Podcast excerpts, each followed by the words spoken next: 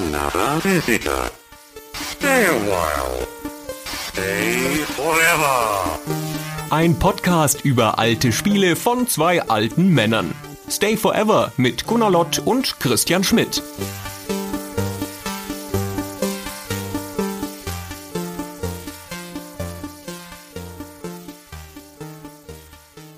Hallo Christian. Hallo Gunnar.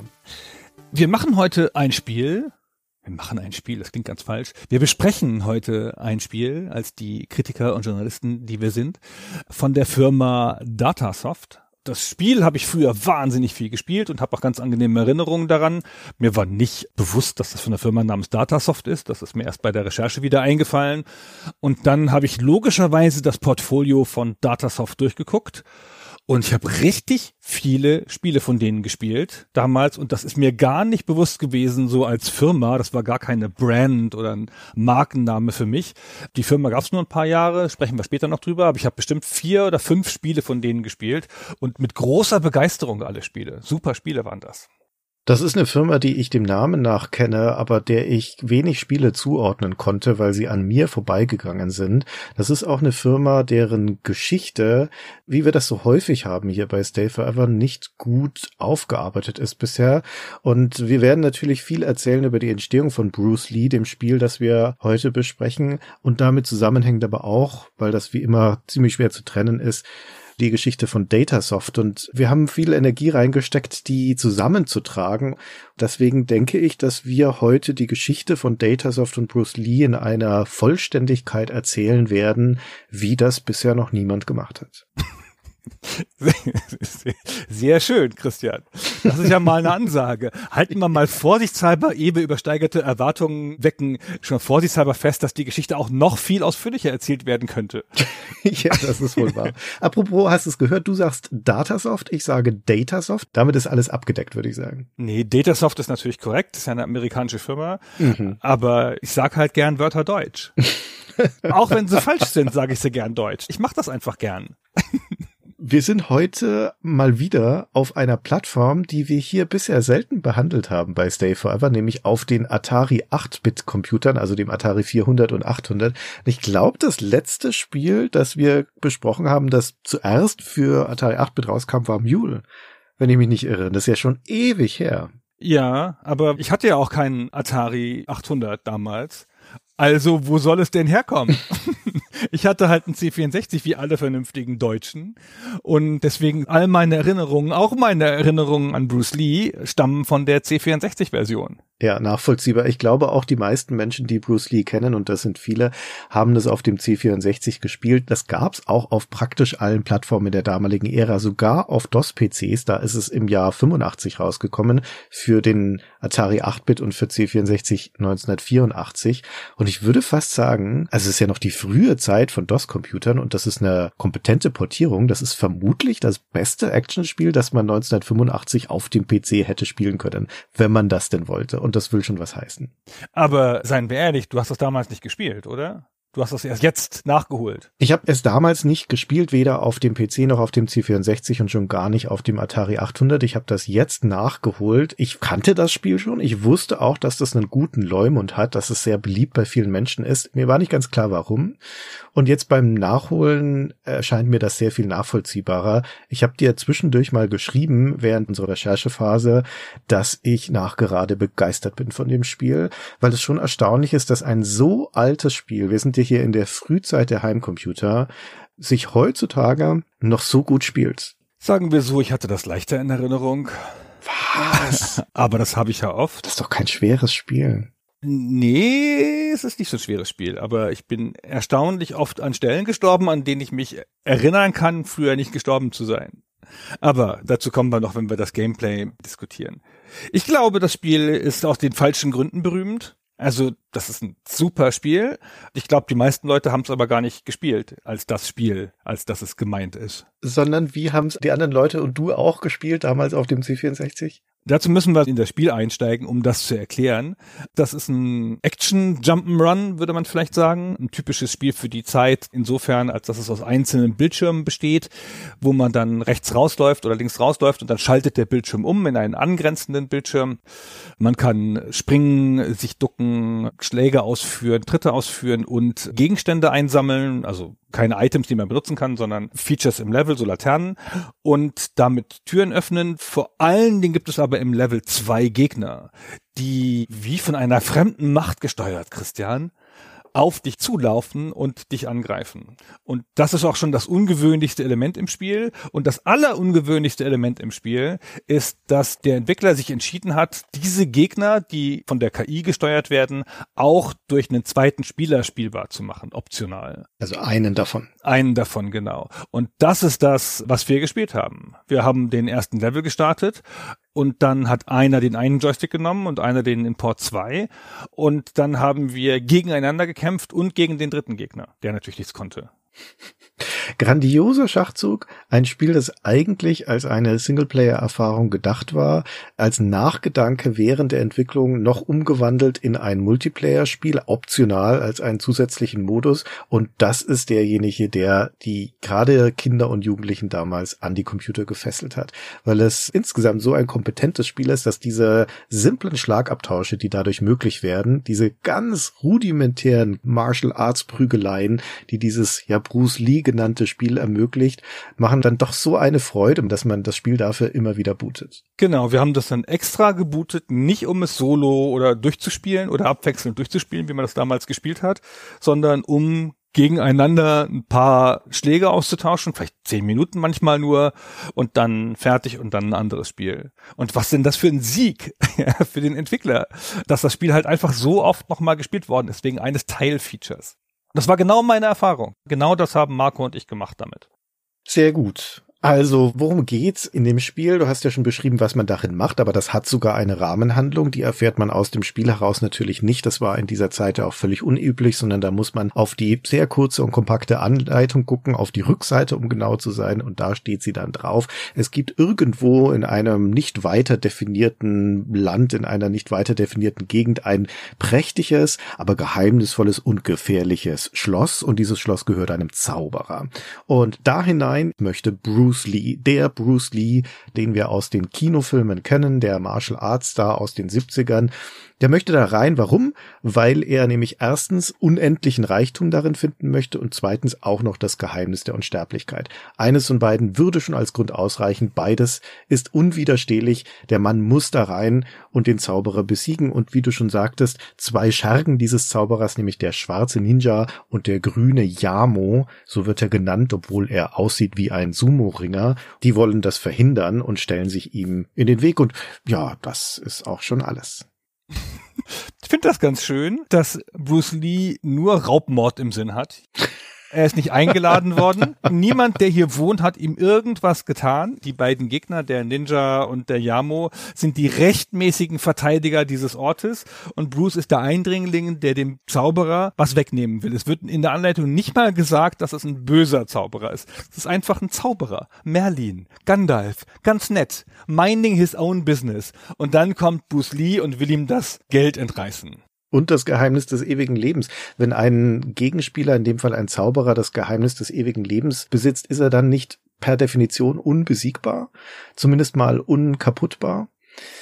Wir werden noch sehen im Laufe des Spiels, was es damit auf sich hat. Es ist auch eigentlich Quatsch, den irgendjemand mal alibimäßig noch auf die Rückseite der Anleitung geschrieben hat. Es hat mit dem Spiel an sich kaum eine Bewandtnis, wobei mehr als in anderen Spielen dieser Ära. Aber da kommen wir noch dazu. Jetzt müssen wir vielleicht erstmal ein bisschen Kontext herstellen. Und zwar würde ich sagen, wir fangen an mit Bruce Lee. Denn in Namen hat vermutlich jeder schon mal gehört, aber weiß nicht, ob wir voraussetzen können, ob jeder Bescheid weiß, was es eigentlich mit Bruce Lee auf sich hat. Und zum Thema Bruce Lee als Schauspieler und Protagonist in Filmen schalten wir uns kurz einen Experten zu, nämlich Christian Genzel aus Salzburg. Den Christian kennt man aus mehreren Podcasts. Dazu erzähle ich im Anschluss noch was. Für unsere Zwecke ist hier gerade relevant, dass Christian die Welt des Films sowohl als Schaffender kennt, als Filmemacher, als Autor, als Regisseur, als Dokumentarfilmer, als auch als Filmkritiker. Christian, schön, dass du heute bei uns bist. Ja, vielen herzlichen Dank für die Einladung. Hallo Gunnar, hallo Christian, freut mich. Hallo auch von mir. Christian, du kannst uns über Bruce Lee und dessen Bedeutung erzählen. Jetzt fangen wir vielleicht mal mit der ganz einfachen Frage an. Wer ist denn eigentlich dieser Bruce Lee und wie kam er zum Film? Ja, Bruce Lee ist ein sehr vielseitiger Mensch gewesen. Bruce Lee war ein Schauspieler, Bruce Lee war ein Kampfsportkünstler, er war ein Filmemacher, er war auch Regisseur und Autor. Er hat geschrieben, er hat seinen eigenen Kampfsportstil entwickelt, den Jeet Kune Do. Er ist eine Legende, er ist ein Mythos letzten Endes geworden, eine Ikone in diesem Genre. Und natürlich nicht zu vergessen, er ist der Hauptdarsteller von einem ganz wichtigen C64-Spiel. Und als ich aufgewachsen war, war Bruce Lee genau das für mich. Bis dann ein Freund, der sich für Kampfsport interessiert hat, mich darauf hingewiesen hat. Er hat dann geschwärmt, dass es ein sehr spannender, tatsächlicher Mensch eben sei und eben seine Koryphäe im Kampfsport. Und da hat mir dann gedämmert, okay, den gibt's offenbar wirklich. Es hat aber dann eine Zeit lang gedauert, bis ich mich mit seinem Schaffen beschäftigt habe. Das war dann erst, wo ich später in das Hongkong-Kino eingestiegen bin. Ja, zur Schauspielerei ist er tatsächlich sehr schnell gekommen. Er ist nämlich schon mit wenigen Monaten als Baby in einem Film zu sehen, im Golden Gate Girl. Er ist 1940 in San Francisco geboren und sein Vater war Schauspieler, der war Opernsänger bei der Canton Oper und Komiker. Er hat sehr viele chinesische Filme gemacht.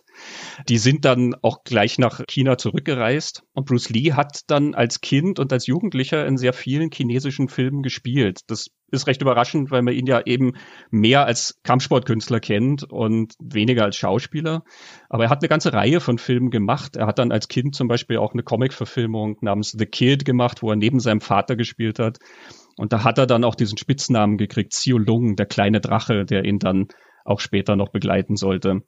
Auch zum Beispiel ganz bekannt oder bemerkenswert, 1960 ist der rausgekommen, The Orphan, ist, glaube ich, nie zu uns gekommen. Da geht es um Jugendgangs in Hongkong. Und Bruce Lee hat pikanterweise auch selber Kontakte offensichtlich als rebellischer Jugendlicher entwickelt zu ja, kriminellen Banden in Hongkong, weswegen er dann von seinem Vater wieder nach Amerika geschickt wurde, nach Seattle. Und dort hat er sich niedergelassen, er hat studiert, Psychologie, Philosophie, er hat eine Kampfschule geleitet und er hat gespielt als Kampfchoreograf, fürs Fernsehen gearbeitet Bekannt wurde er dann mit der Fernsehserie The Green Hornet, das Geheimnis der grünen Hornisse. Das ist eine Serie, die von dem Batman-Showrunner William Dozier gemacht wurde. Und er taucht dann auch in ein paar Folgen von dieser Batman-Serie auf und spielt in The Green Hornet den Chauffeur vom Hauptdarsteller. Die Serie lief nur eine Staffel lang, die war nicht sehr erfolgreich, aber in Hongkong war die sehr berühmt und deswegen, als er dann nach Hongkong zurückgekehrt ist, um Filme zu machen als Kampfsportkünstler, war er dann dort eigentlich schon ein großer Star. Und der britische Journalist Bill Logan hat dann sehr netten Vergleich niedergeschrieben und hat gesagt, das war damals für die Leute so, wie wenn man uns gesagt hätte, Macaulay Culkin hat die Hauptrolle jetzt in Rambo 4. das war halt das Kind aus so verschiedenen Komödien und so ein paar Schmachtfetzen, die da gedreht wurden, ne? und der ist da jetzt eben der große Actionheld. Das, weswegen wir Bruce Lee halt heute kennen, weswegen wir ihn so als Ikone des Martial Arts kennen, das sind letzten Endes nur vier Filme eigentlich fünf vielleicht. Es gibt einen Posthum, wo er nicht sehr viel beigesteuert hat, aber er ist ungefähr 20 Minuten lang zu sehen. Das ist der Film Game of Death, der von Tarantino dann auch zitiert wird, mit diesem gelben Anzug und dem schwarzen Streifen da dran. Den kann man dazu zählen, aber das ist eine ganz, ganz kurze Zeit. Das fängt 1971 an, die Todesfaust des Cheng Li. 1972 kommen Todesgrüße aus Shanghai und die Todeskralle schlägt wieder zu. Den hat er auch selber inszeniert als Regisseur, als Autor. Er hat auch produziert, er war Martial Arts Director in dem Film. Und dann kommt der Mann mit der Todeskralle. Das ist so der Klassiker von ihm, Enter the Dragon. Die Premiere hat er dann schon nicht mehr erlebt. Er ist sechs Tage vor der Premiere gestorben. Also der Film ist noch fertiggestellt worden mit ihm. Er hat ihn auch gesehen, befand ihn für gut. Er ist dann aber im Alter von nur 32 Jahren gestorben. Die offizielle Variante lautet, es ist eine Gehirnschwellung aufgrund einer Unverträglichkeit gegenüber Aspirin, eine allergische Reaktion darauf gewesen.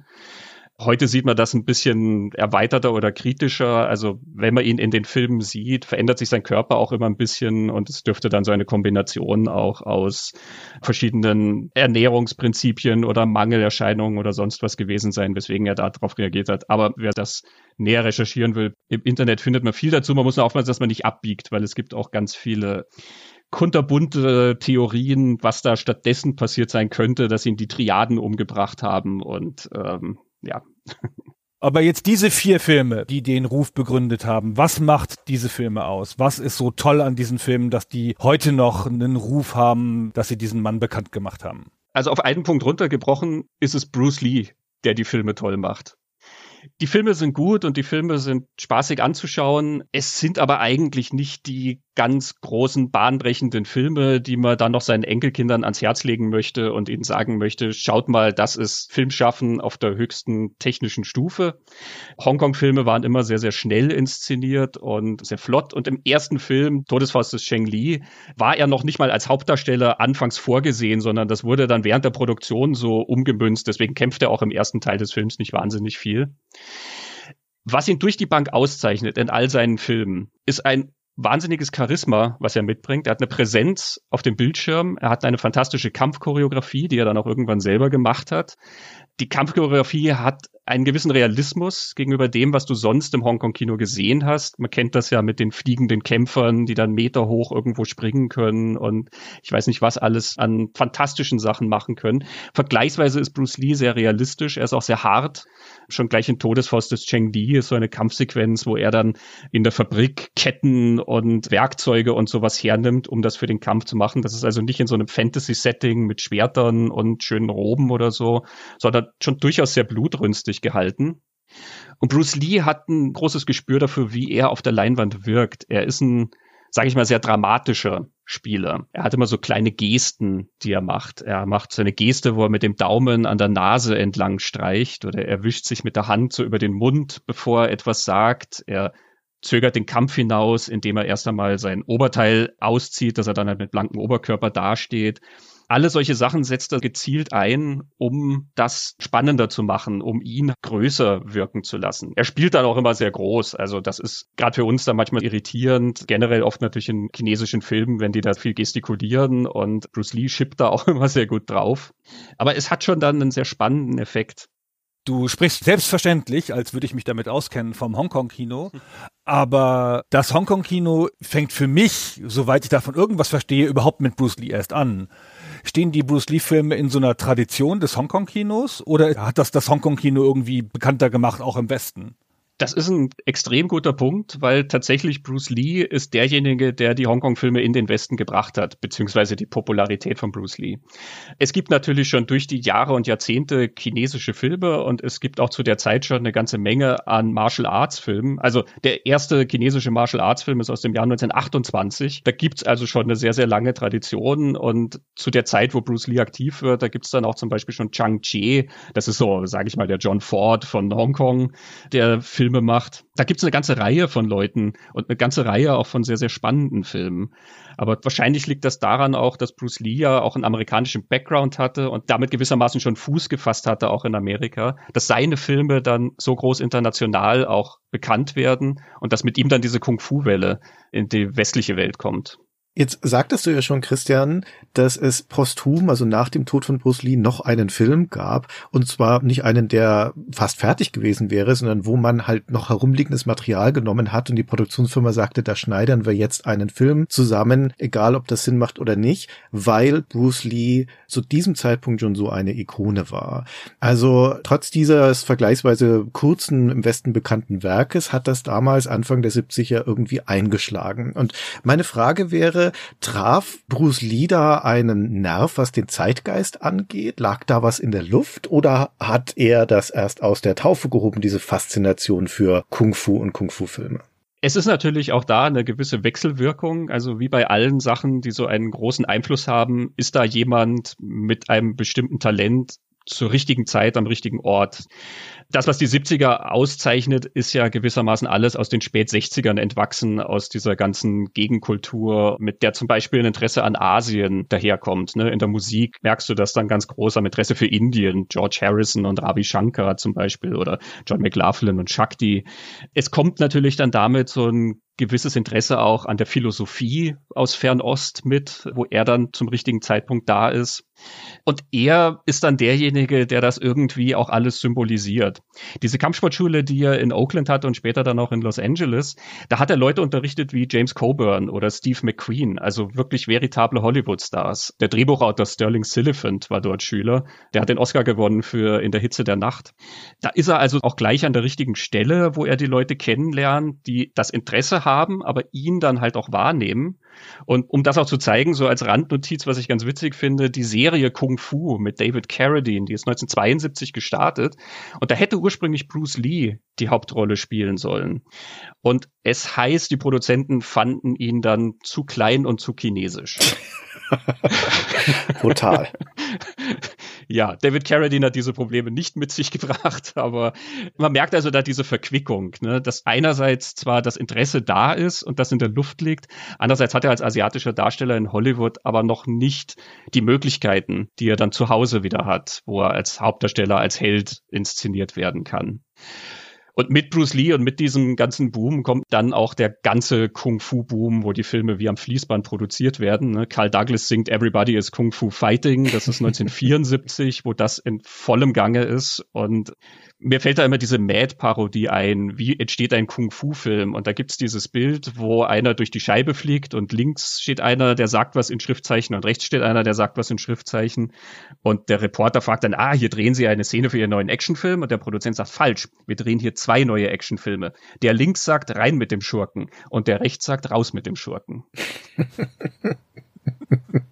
Bruce Lee ist ja nun so eine große Figur, dass man einfach jemanden auf der Straße nach einem Martial Arts Artist fragen kann und dann wird der schon Jackie Chan oder Bruce Lee sagen. Das heißt also, ist ein Name, den man kennt, aber nicht so viele Leute haben die Filme gesehen, würde ich sagen. Also auch ich habe tatsächlich meine persönliche Karriere in diesem Bereich mit Drunken Master angefangen, also mit einem Jackie Chan Film und hatte jetzt vor der Beschäftigung mit dem Spiel keinen von diesen Filmen gesehen. Aber trotzdem ist das halt so eine bekannte Figur. Wieso ist denn hier der Mensch so viel größer als die Filme? Wie ist das gekommen? Ja, da spielen natürlich auch sehr, sehr viele Elemente zusammen und es ist wahrscheinlich schwer, genau den Finger drauf zu legen. Ich glaube, wir haben auch einige von diesen Punkten schon angesprochen, das Charisma und die Tatsache, dass er das halt so in den Westen gebracht hat und damit auch versinnbildlicht hat. Es hat sicherlich auch geholfen, dass er so eine gewisse Philosophie mitgetragen hat. In Der Mann mit der Todeskralle zum Beispiel, da gibt's diese Szene am Anfang, wo er mit seinem Lehrmeister redet und er erklärt dann so seine Philosophie. Das ist ein sehr schönes Bild, wo er halt drüber redet, man soll nicht zu viel nachdenken, sondern nach Gefühl kämpfen, weil es ist sonst wie wenn man mit dem Finger auf den Mond zeigt und wenn man sich auf den Finger konzentriert, also sprich auf die Technik, dann sieht man ja nicht den ganzen Glanz, den der Himmel anzubieten hat das ist was, was Bruce Lee selber geschrieben hat und so im Film gelandet ist. Das wäre ursprünglich auch noch länger gewesen, aber der Produzent fand, ja, Philosophie und amerikanischer Film, das ist so ein bisschen. ja. Diese Sachen spielen natürlich alle zusammen. Ich glaube auch, der frühe Tod hat dazu beigetragen. Wir kennen das von Leuten wie Jim Morrison und von James Dean und von Kurt Cobain und so weiter. Das trägt zum Legendenstatus bei. Das wird dann zu so einem Mythos, wenn jemand so jung stirbt und wir uns sozusagen vorstellen können, was da noch hätte kommen können und gleichzeitig aber nie enttäuscht werden. Ne? Wir haben nie von Jimi Hendrix das Album gehört, wo er kämpft in den 80ern, dass er Drumcomputer einsetzen muss und irgendwelche Plastik-Keyboards da drüber legt über sein Gitarrenspiel, sondern wir haben halt diese paar Aufnahmen, die so fantastisch sind. Und so ist das mit Bruce Lee dann auch. Wir sehen ihn, wie er sich entwickelt, wie er größer wird. Seine Filme werden noch ambitionierter. Man merkt, er denkt international. Sein Regiedebüt Way of the Dragon, das spielt dann in Rom. Er kämpft gegen Chuck Norris vor dem Schauplatz des Kolosseums da merkt man, dass der Mann in großen Kinobildern letzten Endes denkt und dahin strebt. Und gleichzeitig aber bleibt uns das dann in der Fantasie überlassen.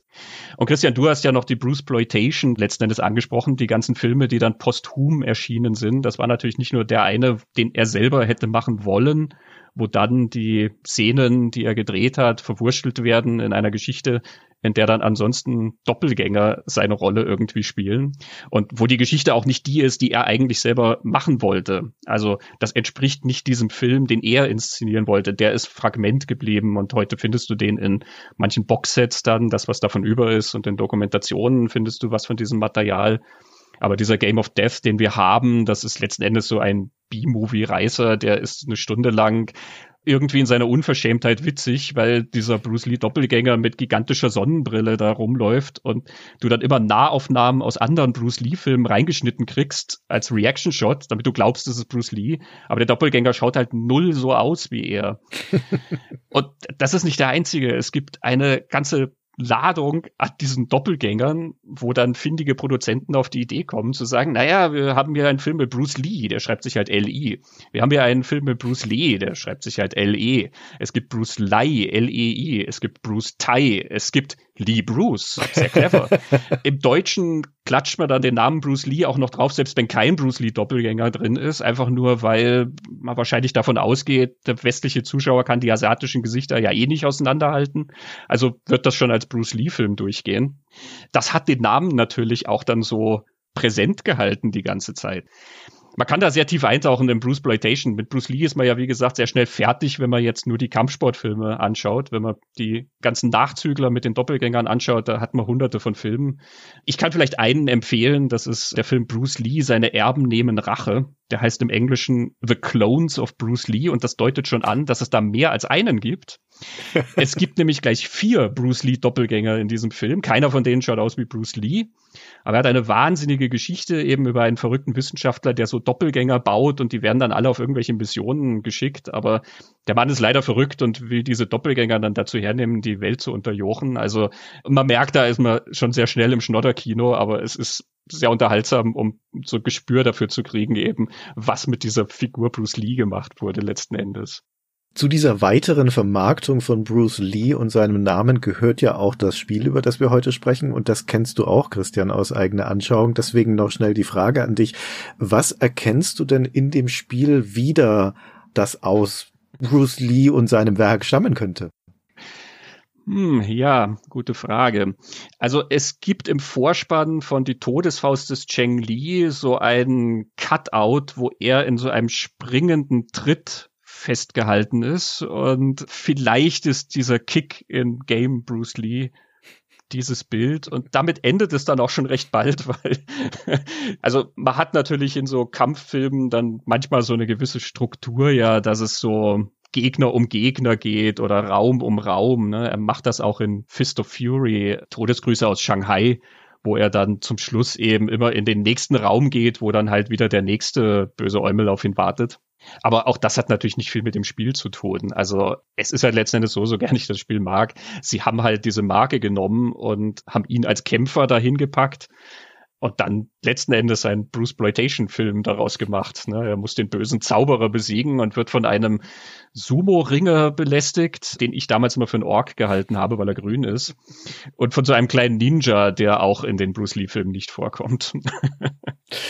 Christian, vielen Dank für diesen Kontext und für deine Einschätzung. Wenn ihr mehr von Christian hören möchtet, dann empfehle ich an dieser Stelle mal deine mehreren Podcasts gleich, nämlich im Filmbereich wäre das vor allem der Lichtspielplatz Podcast, wo es um Filme, Kino, Filmschaffende geht.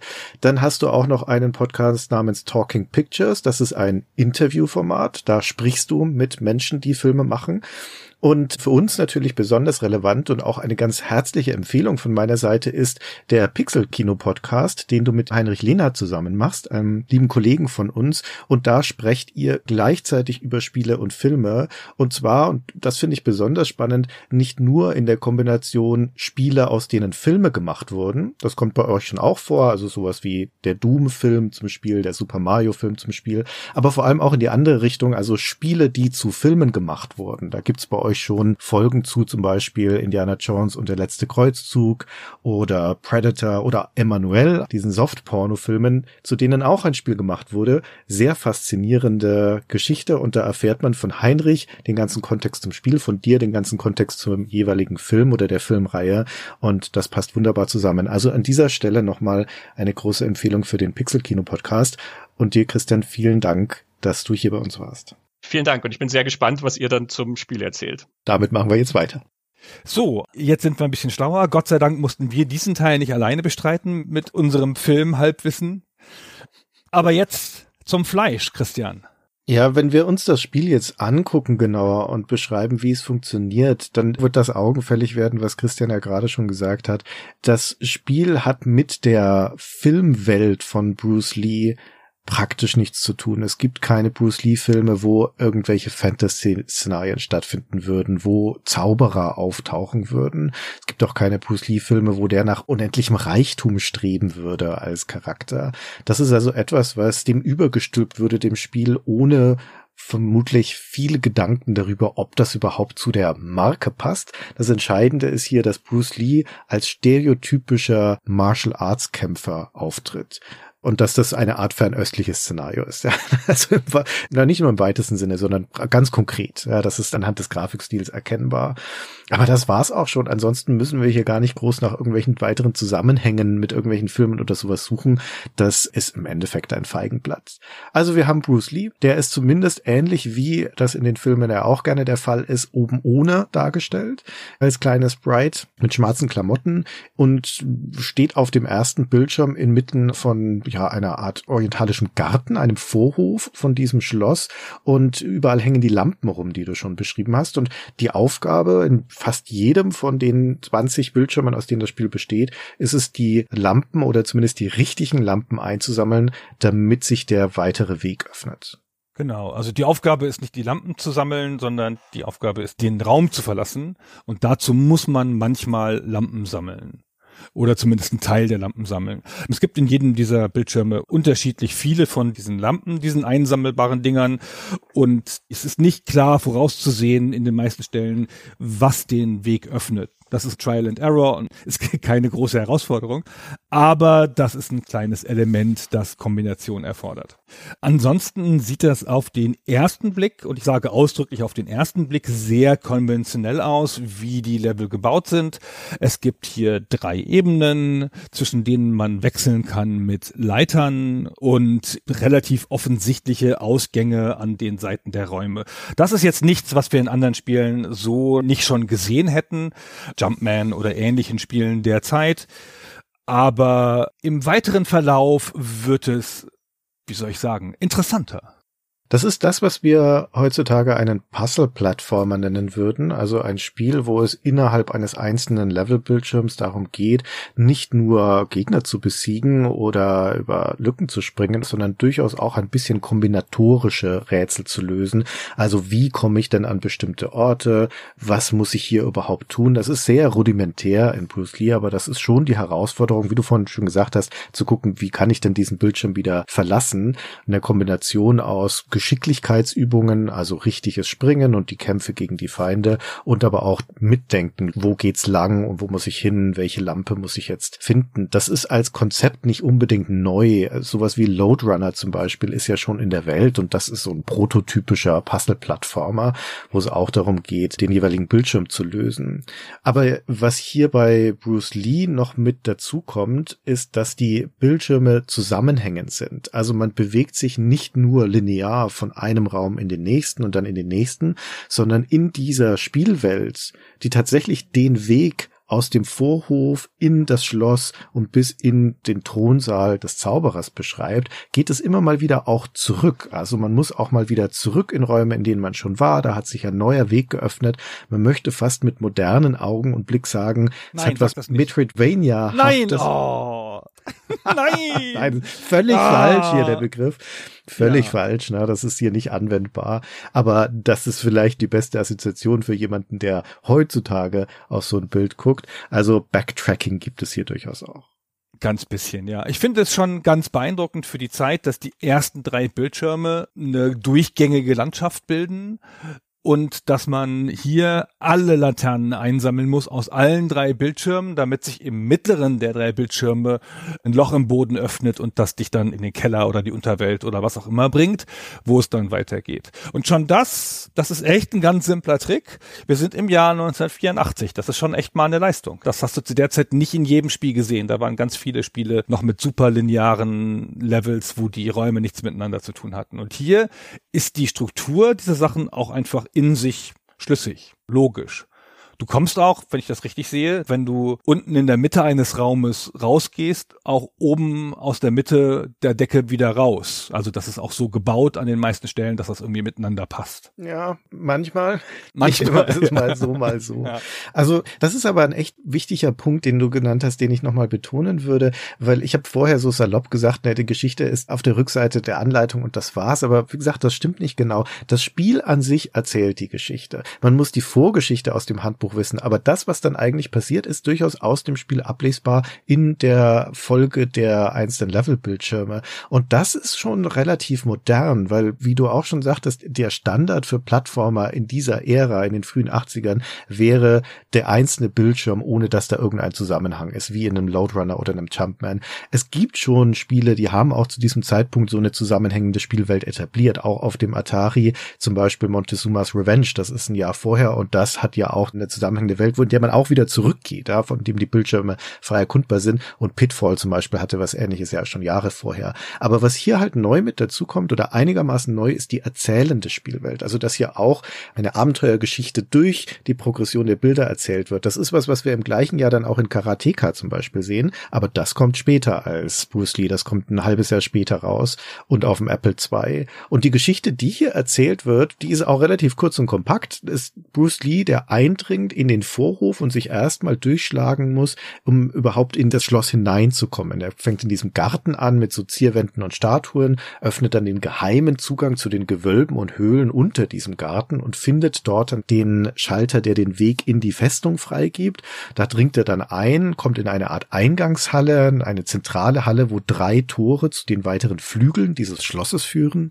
In denen muss er jeweils die entsprechenden Schalter betätigen oder Lampen finden, die ihm dann den Innenhof öffnen. Da steht ein großer Pagodenturm drin, den man dann noch erklettert und dann kommt man durch die letzten fallengespickten Räume in den Thronsaal des Zauberers. Und wenn man den auch noch bezwungen hat, dann landet man in der Schatzkammer dort, wo man hin wollte, wo dann hinter großen Torbögen Berge von Gold glänzen. Da ist dann vom ewigen Leben auf einmal nichts mehr zu sehen, aber naja gut, das wäre vermutlich eh immateriell. Dann gehen wir mal davon aus, dass ihm dieses ganze Gold auch noch das ewige Leben ermöglicht. Aber das ist letztendlich die Geschichte, die das Spiel erzählt. Wortlos, aber durch eine konsequente Aneinanderreihung von mehr oder weniger erkennbaren Schauplätzen. Ja, durch den Versuch, das logisch zu bauen, sodass man eine Art von Räumlichkeit erahnen kann. Also Du hast das jetzt natürlich schon so ein bisschen idealisiert. Man kann das Spiel auch, glaube ich, durchspielen, ohne das zu erkennen. Ja, absolut. Was du gerade erzählt hast, ja. Man kann das auch als eine Aneinanderreihung von Räumen, die keinen Zusammenhang haben, empfinden, weil die Räume nicht so sehr aussehen wie Schlossräume, sondern sehr offenkundig aussehen wie Jump'n'Run-Räume mit sich bewegenden Treppen und derartigen Dingen mehr und unverbundenen Ebenen und so. Aber nichtsdestotrotz, diese Erzählung ist möglich und diese Erzählung ist ganz offenkundig mitgedacht. Und das macht das Spiel schon besonders für die Zeit.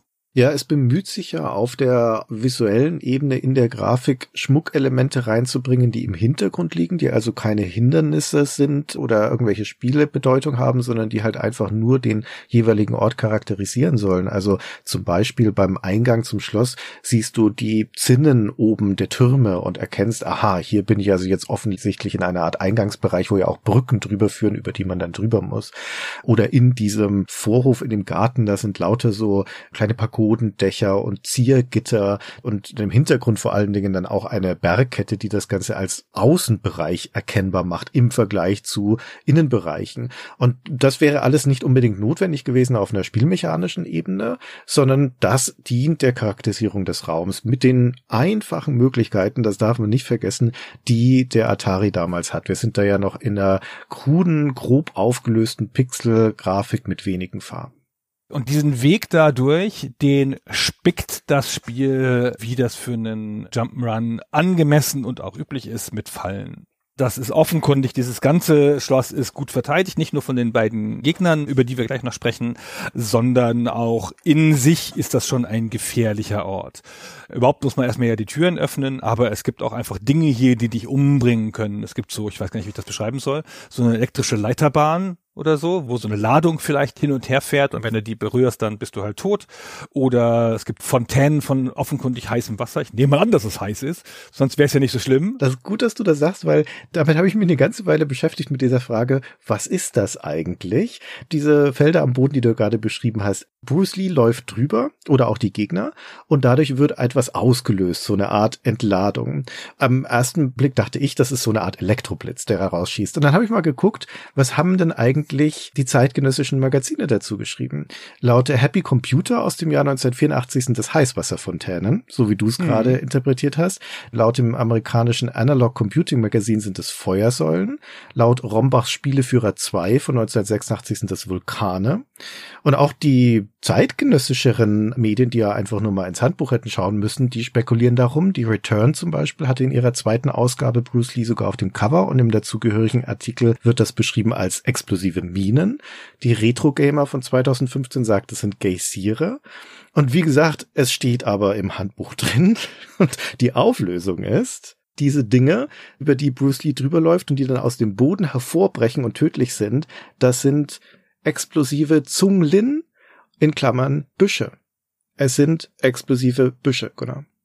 Ja, das habe ich auch gelesen, aber ich habe echt gedacht, ich hätte irgendwas übersehen und gedacht, das können doch nicht die Büsche sein. Doch, es sind nach der Lore des Spiels sind es Büsche, genau wie es ja auch bei den Böden, da gibt es ja dann einfach Lücken drin, durch die man runterfallen kann, durchfallen kann, Öffnungen und da schießen ab und zu so ja mehrere Linien von links nach rechts durch, wo ich spontan dachte, naja, das wird so eine Art Pfeilfalle sein, wo Pfeile aus der einen Wand in die andere schießen. Der schon genannte Rombachs Spieleführer 2 sagt Todesstrahlen dazu, was ich sehr schön finde. Aber auch hier steht im Handbuch, was es ist. Es sind elektrische Entladungen. Okay, und das, was ich gedacht habe, das, was elektrisch wäre, dieses Ding, was auf dem Boden lang fährt, das sind dann nach dem Handbuch Lichter? Nee, das wird im Handbuch nicht definiert. Also es gibt genau zwei Sachen, die das Handbuch benennt, nämlich diese elektrischen Entladungen und die Zunglin Büsche. Ich gehe davon aus, dass du recht hast, dass das elektrische Funken sind, die da entlang laufen an so Leiterbahnen. Aber ich meine, das ist natürlich interpretationsoffen. Bei der sehr kruden Pixelgrafik des Spiels ist das oft nicht klar zu erkennen, was genau das sein soll. Aber Christian, du hast doch eben von den Electrical Charges geredet und von den Sunlin-Bushes. Ja. Aber in demselben Satz steht ja auch noch, es gibt Penlights streaming across the floor. Ach so, dann steht das doch drin. da spotte ich gerade noch über die Return und die Retro Gamer und dann bin ich selbst zu so doof, um das Handbuch richtig zu lesen. Ah gut, dann sind das Panlights. Ja, die, die gefährlichen Lampen. Ich weiß es nicht. Aber Pan ist doch diese Bewegung, wo etwas hin und her fährt, oder? Ja, genau. Also es sind bewegliche Lichter. Okay, vielleicht ist nur so eine Alarmanlage. Ich habe keine Ahnung. Also halt die Sachen, die man erwarten würde im Schloss eines Zauberers. Elektrische Entladungen und laufende Lichter das ist halt die Logik von Jump'n'Runs. Das Spiel muss dir ja Hindernisse bieten und das macht es dann auch. Und es ist ja nachgerade egal, ob das nun Fontänenbüsche oder Vulkane sind. Du siehst sofort, sofort, dass das gefährlich ist und springst da nicht rein. Und wenn du es nicht siehst, dann siehst du es, wenn deine doofen Gegner reinlaufen und vergehen, was toll ist es kommt darauf an, ob man jetzt die Erwartung hat, dass das irgendwas mit den Filmen von Bruce Lee zu tun haben muss oder nicht. Dann wäre es nämlich nicht egal, weil das halt offensichtlich Dinge sind, die auch in diesem Szenario im Schloss eines Zaubers nichts verloren haben. Deswegen würde ich dir zustimmen, das kommt einfach aus der Logik von Jump'n'Run Design, von Game Design, ohne Rücksicht darauf, ob das auf diese Lizenz passt. Das ist einfach egal. Jump'n'Runs sind ja zu der Zeit schon ein Genre, in dem es gute Spiele gibt. Wir haben ja ein paar erwähnt. Du hast ja gerade nochmal Loadrunner gesagt und so. Und diese Spiele nehmen ihre Faszination und ihren Neuigkeitswert auch daraus, mit was für interessanten Fallenmechaniken sie den Spieler überraschen. Und da muss man halt einfach mal drauflegen. Da kann man nicht sagen, aber bei Bruce Lee, da gab's keine explodierenden Büsche. Nee, nee, nee. Also haben wir hier keine. Das muss schon, keine Ahnung, Chuck Norris sein, der da aus dem Boden kommt. Also das hat ja keinen Sinn, so ranzugehen und das ist ja auch okay. Ja, logischerweise folgt das Spiel da nicht so stark der Metapher, sondern folgt den Notwendigkeiten des Game Designs und es gelingt ihm auch mit diesem Willen, 20 Räume herzustellen, die insgesamt sehr unterschiedlich sind, sich nicht groß wiederholen und eigentlich bei fast jedem, also relativ viele neue Elemente einführen im Verlauf dieser Zeit. Ja, für die Kompaktheit des Spiels würde ich dir zustimmen. Das sind ja nicht nur die Fallen, die uns umbringen, wenn wir in Kontakt mit ihnen kommen und die sind unmittelbar tödlich. Also wenn du in so einen explodierenden Busch hineinläufst, dann ist eines deiner fünf Leben weg. Anders als in den Kämpfen mit den Gegnern, wo man mehrere Treffer einstecken kann, bevor dann auch ein Leben weg ist. Aber grundsätzlich hat man fünf Leben, um durch das Spiel durchzukommen. Nicht mehr und nicht weniger. Es gibt auch keine Continues und die Herausforderung ist es, mit diesen Leben bis ans Ende zu schaffen. Das Spiel ist aber insgesamt so kurz. Also wenn man weiß, was man macht, dann ist das in zehn bis zwölf Minuten durchgespielt, dass die Runs auch einfach, ja, selbst wenn du wieder und wieder von vorne anfangen musst, die gehen relativ schnell. Also du kommst relativ schnell dann immer weiter. Aber wie gesagt, es gibt diese tödlichen Fallen und es gibt aber gleichzeitig auch Elemente in den Levels, die für die Bewegung von Bruce Lee relevant sind. Also vor allen Dingen Weinreben, an denen er klettern kann, Hantelstangen an den Decken, an denen er entlanghangeln kann oder die ja, Sachen, die in der Grafik aussehen wie Wasserfälle, wenn man sie sieht. Aber warte, ich blätter nochmal schnell nach. Was sagt das Handbuch dazu? Ah, Partikelströme. Es sind Partikelströme. Partikelströme. Sehr schön. Ja, genau. Es gibt eine ganze Reihe von Möglichkeiten, wie der Charakter sich durch den Level bewegt. Zusätzlich zu der Tatsache, dass er ja springen und treten und schlagen kann, fühlt sich das an wie eine agile Figur. Ja. Also das Spiel steuert sich fluffig, schnell, zackig, alles gut. Und der bewegt sich auch relativ gut durch die Levels mit ein, zwei kleinen Ausnahmen. Ich finde, manchmal ist es ein bisschen nervig, auf den Leitern zu klettern und auf den Leitern seitwärts zu gehen. Aber ich finde immer Spiele, in denen die Figur sich an der Decke langhangelt, dann hat man gleich so ein Gefühl von, boah, der ist aber agil, das könnte ich nicht. Über einen brennenden Busch könnte ich noch springen, aber nicht an der Decke langhangeln das Seltsamste an dieser, wie du sagst, sehr agilen Figur, die klettern, springen und ja auch kämpfen kann, ist das Herunterfallen, weil sie nämlich so fällt, als wäre Bruce Lee eine Feder, als würde der ein paar Gramm wiegen und langsam zu Boden sinken. Also ein Fall von einem Stockwerk ins andere dauert ein paar Sekunden und da kann man die Hand vom Joystick nehmen, während man darauf wartet, bis Bruce Lee unten angekommen ist. Dafür kann er sich dabei nicht verletzen setzen, was ja ganz nett ist, ja. Und auch nicht bewegen, also nicht, das ist nicht wie ein Mario. Genau, du kannst nichts machen, der Fall geht einfach durch. Und ich finde, er sieht auch nicht besonders cool dabei aus, weil er streckt wie so ein Hampelmann die Hände und Füße aus und fällt dann halt so runter. Wahrscheinlich, um in einer Fledermaus-Aktion den Fall zu bremsen, damit er sich nicht verletzt. Aber ich sag mal so, wenn ich so langsam fallen würde, würde ich mich auch nicht verletzen. Ja, er verletzt sich nicht, wenn er unten ankommt, aber in der Luft ist er durchaus verletzbar. Also du kannst ja in Fallen hineinfallen oder du kannst vor allen Dingen auch von deinen Gegnern aus der Luft getreten werden, was du auch mit ihnen machen kannst. Ja, das geht auch andersrum. Das ist, je nachdem, wer da wen tritt, entweder super befriedigend oder extrem ärgerlich. Lass uns das mal würdigen an dieser Stelle weil, also wir müssen noch ausführlich über die Gegner reden und wie toll die sind. Aber lass uns mal ganz kurz anfangen, weil wir gerade beim Fallen sind. Ich habe am Anfang die ersten drei Level abgeräumt, die Lampen alle eingesammelt. Es hat sich jetzt im mittleren Raum ein Loch im Boden geöffnet. Durch dieses Loch kann ich in das Gewölbe fallen. Das heißt, ich springe auf die Leiter, die genau über diesem Loch ist und lasse mich dann da fallen. Kann mir nichts passieren, ich falle da einfach rein.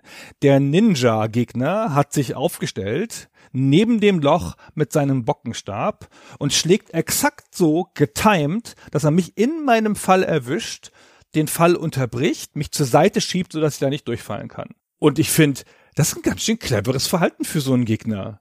Der hat ganz genau gewusst, wann er zuschlagen muss, damit er mich im Fall erwischt. Der hat seinen Schlag getimed der hat nicht einfach so gemessen, so der Gegner ist jetzt in Schlagdistanz, jetzt schlage ich, sondern der hat gewusst, wann ich in Schlagdistanz komme. Ich finde das ein erstaunlich gut getimter Gegner. dieses clevere Verhalten zeigt er nicht an allen Stellen des Spiels. Aber da hat mich das ganz schön genervt, ehrlich gesagt. Oder meinst du, es ist Zufall? Das ist reiner Zufall, denn du siehst ja an den anderen Timings, insbesondere des Ninjas, dass das da nie der Fall ist. Also wir haben diese zwei Gegner, den Ninja und den grünen Yamo, die auch unterschiedlich sind. Der Ninja hat sein Holzschwert, sein Bocken und schlägt damit zu. Der kann allerdings nicht springen. Der Yamo dagegen, obwohl er ja so ein durchaus auch wuchtiger Sumo-Ringer ist, das sieht man auch seiner Pixelgrafik an, der springt wie eine Ballerina und tritt den Bruce Lee aus der Luft, also ist da ein ebenbürtiger Gegner und der kann auch gleichzeitig zuschlagen. Und die jagen Bruce Lee.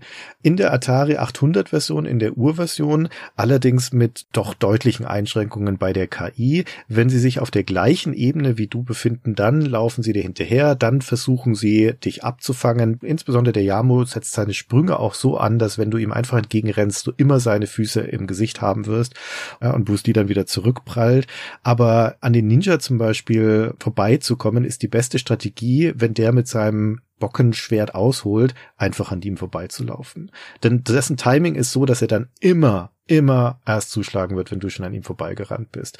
Dementsprechend würde ich sagen, ein cleveres Timing ist es da nicht. Das ist vermutlich Absicht, dass, also sogar mit Sicherheit Absicht, dass der so programmiert ist, dass du ihm nicht in das Schwert hineinrennst, sondern dass du schon stehen bleiben und den Kampf mit ihm suchen musst, damit er dich auch erwischt. Außer dann, wenn du halt wirklich hilflos bist, also in der Fallbewegung, dann dürfte das Timing so sein, dass er dich halt dann trifft.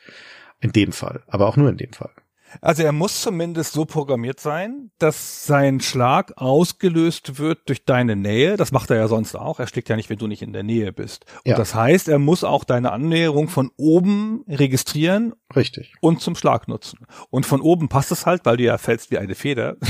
und wenn du auf ihn zuläufst, bist du natürlich schneller als im Fall, ist ja klar. Und dann kann er dich nicht erwischen. Das ist eigentlich, wenn das so genau beabsichtigt ist, eine ganz coole Mechanik. Ja, ich finde das auch. Also das ist ja ein Geschicklichkeitsspiel. Und als solches erfordert es Timing in erster Linie. Ne? Also das ist weniger eine Anforderung an die spontanen Reflexe, sondern eher halt an geschicktes Timing. Insbesondere bei den Level-Elementen wie den Fallen, die ja vorhersehbar sind. Du kannst durch die Beobachtung sofort herausfinden, in welchem Rhythmus feuert eine Falle. Wenn du das erste Mal über so einen explodierenden Busch drüber rennst, dann merkst du, okay, mit welcher Verzögerung löst der aus. Also das ist alles durch Beobachtung sehr schnell zu begreifen. Diese Partikelströme, die wechseln manchmal ihre Richtung. Das machen sie sie in einem bestimmten Rhythmus, die werden erst langsamer und dann wieder schneller und so weiter. Das kann man alles beobachten und dann sein Spiel darauf anpassen. Und die beiden Gegner sind im Endeffekt auch nur solche Fallen, solche Hindernisse, die ein bestimmtes Timing erfordern, aber halt dynamische Hindernisse, die sich selbst bewegen und die dadurch ein bisschen schwerer vorhersehbar werden. Aber die reagieren immer in Abhängigkeit davon, wo du dich gerade befindest und was du machst. Und wie gesagt, sie reagieren in erster Linie, wenn du mit ihnen auf der gleichen Ebene bist. Dann rennen sie auf dich zu und versuchen dich in einen Nahkampf zu verwickeln, denn es ist ein reines Nahkampfspiel. Und am besten entziehst du dich ihnen, indem du einfach auf eine andere Ebene wechselst, vor allen Dingen nach oben. Denn in der Urfassung, in der Atari 8-Bit-Fassung und auch auf dem C64 können deine Gegner dir nach oben nicht folgen. Nach unten schon, ja, sie können sich nach unten fallen lassen, tun das auch gerne, aber nach oben nicht. Da ist die Leistungsfähigkeit der KI dann schon wieder erschöpft. Ich habe mir ein Video der Spektrum-Version angeguckt und da konnte der Yamo zumindest nach oben klettern. Beide. Er konnte wahrscheinlich beide genau. Das fand ich richtig creepy. haben die das die ganze Zeit gekonnt und haben es mir nicht gesagt? Das ist ganz nett. Ich finde, alle Hindernisse in Jump'n'Runs sind Fehlerbestrafer. Du machst halt den Sprung falsch, du weißt ganz genau, was du falsch gemacht hast, das Timing nicht berechnet, da wird dein Fehler bestraft. Und ich finde, diese beiden Gegner sind so eine hochgezüchtete Version von Fehlerbestrafer, weil die auch so mittelbare Fehler bestrafen können. Du springst auf ein totes Ende zu, musst aber dahin, weil am Ende des toten Endes ist eine Laterne, die du einsammeln musst. Dann bewegst du dich, weil du ja cool bist und Bruce Lee, da läufst du nicht hin, sondern springst da einmal hin, ding, ding, ding, und dann springst du an der Laterne vorbei. Dann bist du da plötzlich in einer Sackgasse, hast die Laterne nicht gekriegt und hast dich aber so hinmanövriert, dass die beiden dich da an der Ecke stellen können. Und das nur wegen des falschen Sprunges. Ja, hättest du jetzt hier die Laterne gekriegt, hättest du einfach wieder wegspringen können oder weggehen können. Aber weil du die Laterne brauchst, hast du dich da durch eigenes Verschulden angreifbar gemacht und dann kommen sie, um das zu bestrafen. Um deine falsche Bewegung zu bestrafen. Ist nicht so sehr ein einzelner Fehler, ist mehr eine Fehlentscheidung. Und das passiert schon im Spiel manchmal. Die sind nicht besonders clever, wie gesagt, die laufen auf dich zu, laufen auch mal in diese brennenden Büsche rein oder in irgendwelche Ständig. anderen Sachen, ja, ständig. Die springen auch oft in diese Todesstrahlen beim Fallen. Das ist sehr befriedigend, aber die respawnen halt wieder nach kurzer Zeit. Ist immer so, du kommst in einen neuen Raum, dann dauert ein paar Sekunden, dann spawnen sie, erst der Ninja, dann der Yamo und dann fangen sie an, dich zu stressen. Und die sind meines Erachtens echt nur dafür da, um dich zu stressen. Und wenn du dich halt irgendwie doof manövrierst, dass sie dich dann halt fangen. Genau, also die bringen ein bisschen Dynamik rein in ein ansonsten ja ziemlich vorhersehbares Spiel, weil auch hier, es geht halt viel ums Abschätzen von Timings und in diesem Fall ein zufälliger Faktor, der in das Spiel reinkommt, ist, dass die an unterschiedlichen Stellen des Bildschirms spawnen können und dann ist halt die Frage, wie lange brauchen die, um bei mir zu sein oder an dem Ort zu sein, wo ich jetzt hin möchte. Also zum Beispiel, manchmal gibt's halt solche Sackgassen, wie du das beschrieben hast, da hängt eine Lampe drin, in die muss ich rein und wieder raus. Schaffe ich das, bevor mir einer von den beiden auf den Fersen ist? Und die sind per se auch leicht zu besiegen. Der Yamo zum Beispiel, der kann mit seinen Tritten und Schlägen den Bruce Lee nur dann treffen, wenn er steht, aber Bruce kann sich ducken und damit kann der Yamo ihn nicht mehr erreichen. Der Ninja schon, dessen Schlag trifft ihn auch, wenn er am Boden liegt und deswegen sind die im Zusammenspiel durchaus gefährlich. Das ist eine Situation, die man vermeiden möchte, wie überhaupt Bruce Lee ein Spiel ist, wo man die Kämpfe nach Möglichkeit vermeidet, weil die beiden halt in erster Linie Hindernisse sind, die, wie du schon sagtest, immer wieder zurückkommen. Und äh, das ist ein bisschen eine seltsame Entscheidung für ein Spiel, das ja einen Martial Arts Kämpfer als Vorbild hat, einen Kampfkünstler. Ja, man fragt sich als erstes, zumindest ging es mir so, was kann ich dann als Bruce Lee? Wie kann ich denn meinen Gegnern auf die Fresse hauen, genau? Das hat nicht so eine ganz ausgefuchste Schlagvarianz. Ja, das ist doch freundlich gesagt, ja. Der Yamo hat einen Schlag und einen fliegenden Tritt. Der Ninja hat nur einen Schlag, dafür aber mit seinem Schwert. Und Bruce Lee hat auch einen Schlag und einen fliegenden Tritt. Der Schlag ist nachgerade nutzlos in den meisten Situationen. Bringt aber mehr Punkte, denn das ist natürlich auch ein Highscore-Spiel, zumal im Zweispieler-Modus, also wenn zwei Spieler hintereinander spielen und dann vergleichen, wer besser ist. Genau. Und der fliegende Tritt ist das, was man die ganze Zeit tut. Das war's schon. Fliegender Tritt und Schlag und der Rest ist Bewegung. Das ist jetzt natürlich nicht so ein großes Repertoire. Es gibt aber eine Sache, die ich zum ersten Mal bei Bruce Lee gesehen habe und die es auch meines Erachtens erst einmal zuvor gab in der Spielegeschichte, soweit ich das richtig recherchiert habe. Und das ist, das Spiel hat ein eigenes Sprite fürs Getroffenwerden von Bruce Lee. Das heißt, wenn du den Gegner triffst, dann fliegt er halt zurück. Und wenn der Gegner dich trifft, also zumindest wenn der Yamo dich trifft mit seinem Flying Kick, dann fliegst du zurück. Also gibt es ein Sprite, das so eine Art liegende Position einnimmt. Und das fliegt dann zurück und rutscht noch so ein bisschen über den Boden. Und dann muss er erst wieder aufstehen. Und das ist das ganze Geheimnis, finde ich, weshalb sich das Spiel überhaupt ein bisschen trotz der rudimentären Schlagfunktionen Martial Arts mäßig anfühlt, weil man das Gefühl hat, man spürt diesen Treffer. Und weil es dadurch auch manchmal so Situationen gibt, wo der Yamo und du gleichzeitig hochspringen und dann trefft ihr euch in der Mitte und beide kriegen den Treffer und beide fliegen zurück. Und das ist ja schon voll Martial Arts mäßig. Ist ja voll schon Bruce Lee Movie. Ich habe jetzt ein bisschen despektierlich darüber gesprochen, wie wenig das eigentlich mit Martial Arts zu tun hat und wie gering die Bewegungsmöglichkeit ist, insbesondere aus einer modernen Perspektive, wo wir ja Fighting Games kennen, spätestens mit Street Fighter 2, wo das ja zur Blaupause wird. Aber eigentlich, eigentlich finde ich das ziemlich cool, das Kämpfen in Bruce Lee und sogar besser als in manchen von den dedizierten Fighting Games, die dann später kommen, weil die Kämpfe schnell sind und weil sie diesen Impact haben, diese Wirksamkeit durch die getroffen werden Animation, die du beschrieben hast, aber auch durch die simple Wucht von den Kämpfen. Also der Schlag, den Bruce Lee aus dem Stand macht, da lehnt er sich in diese Animation richtig schön rein. Und das sind ja nur zwei Animationsphasen. Der steht und er schlägt. Er springt zwischen diesen beiden Dingen hin und her, aber deswegen ist es halt auch super schnell. Das wirkt richtig wuchtig, bam, Hand ausgestreckt, reingelegt, der Gegner fliegt davon. Dazu noch so einen simplen Soundeffekt, das hat natürlich noch nicht diese Wucht von späteren digitalen Soundeffekten, aber die Anlage ist schon da.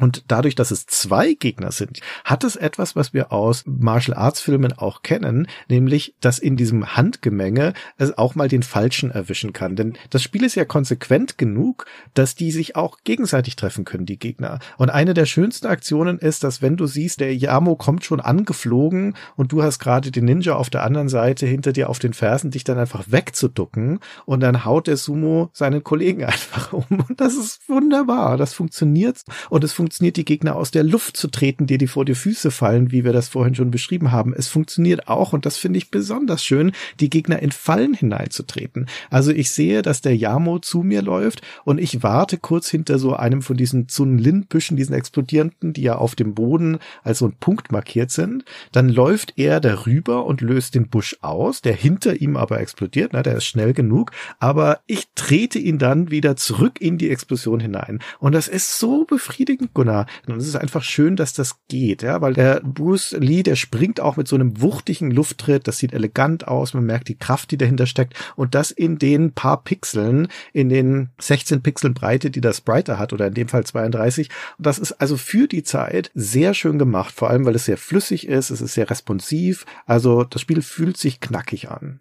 Das ist erstaunlich kinetisch, wie man vielleicht sagen würde. Genau. Und das ist auch ungewöhnlich in dieser Darstellung. Ich habe eben kurz gesagt, es gibt ein Spiel vorher, das ist ausgerechnet ein Chuck Norris Spiel auf dem auf dem Atari VCS, ziemlich schauderhaftes Spiel namens Chuck Norris Superkicks. Das erste, das ich gefunden habe, das zwei Jahre vorher, das so eine angedeutete Zurückflieganimation hat, aber das ist viel schwächer ausgeführt und da gibt es keine Sprungtritte. Und überhaupt, es gibt ja schon zu der Zeit Fighting Games im Sinne von zwei Personen stehen im Ring, so Boxer oder Karatekämpfer und kämpfen in einem Multiplayer-Setting. Da gibt es schon eine Reihe von zu der Zeit, das fängt ja schon 1976 an mit Heavyweight Champion in der Arcade, aber in keinem von denen gibt es Sprungtritte. Also es gibt hohe Tritte, wo der im Stehen austritt, aber nicht hochspringt und fliegt. Und dieser Flying Kick, der ist so mächtig und der ist auch echt mal mindestens genauso cool wie die Flying Kicks, die kurz danach bei den Spielen wie Karate Champ oder International Karate kommen. Ja, das ist so eine Signaturbewegung. Daran erkennt man den Kampfkünstler, zumindest hier im Spiel. Und das ist so befriedigend. Und wie gesagt, das schnelle kinetische dieser Schlagabtäusche ist so befriedigend, dass sie ja dann auch im in Anführungszeichen Multiplayer-Modus gut funktionieren. Also wenn der Yamo und der Bruce Lee von zwei Spielern gesteuert gegeneinander antreten. Und die dann auch beide diese Beweglichkeit haben, ne? weil das Spiel ist auch schnell. Also nicht zu schnell, das ist nicht super rasant, das hat genau das richtige Tempo. Es fühlt sich schnell an, außer wenn man halt fällt. Aber deswegen funktioniert das sehr gut. Und das Spiel ist auch schlau genug, diese beiden Gegner einem nicht ständig vor die Nase zu setzen, weil es ist ja im Kern eben noch dieser Puzzle-Plattformer und diese Gegner sind halt nur ein Puzzle-Element, ein Rätsel-Element, das es in seinem Repertoire hat.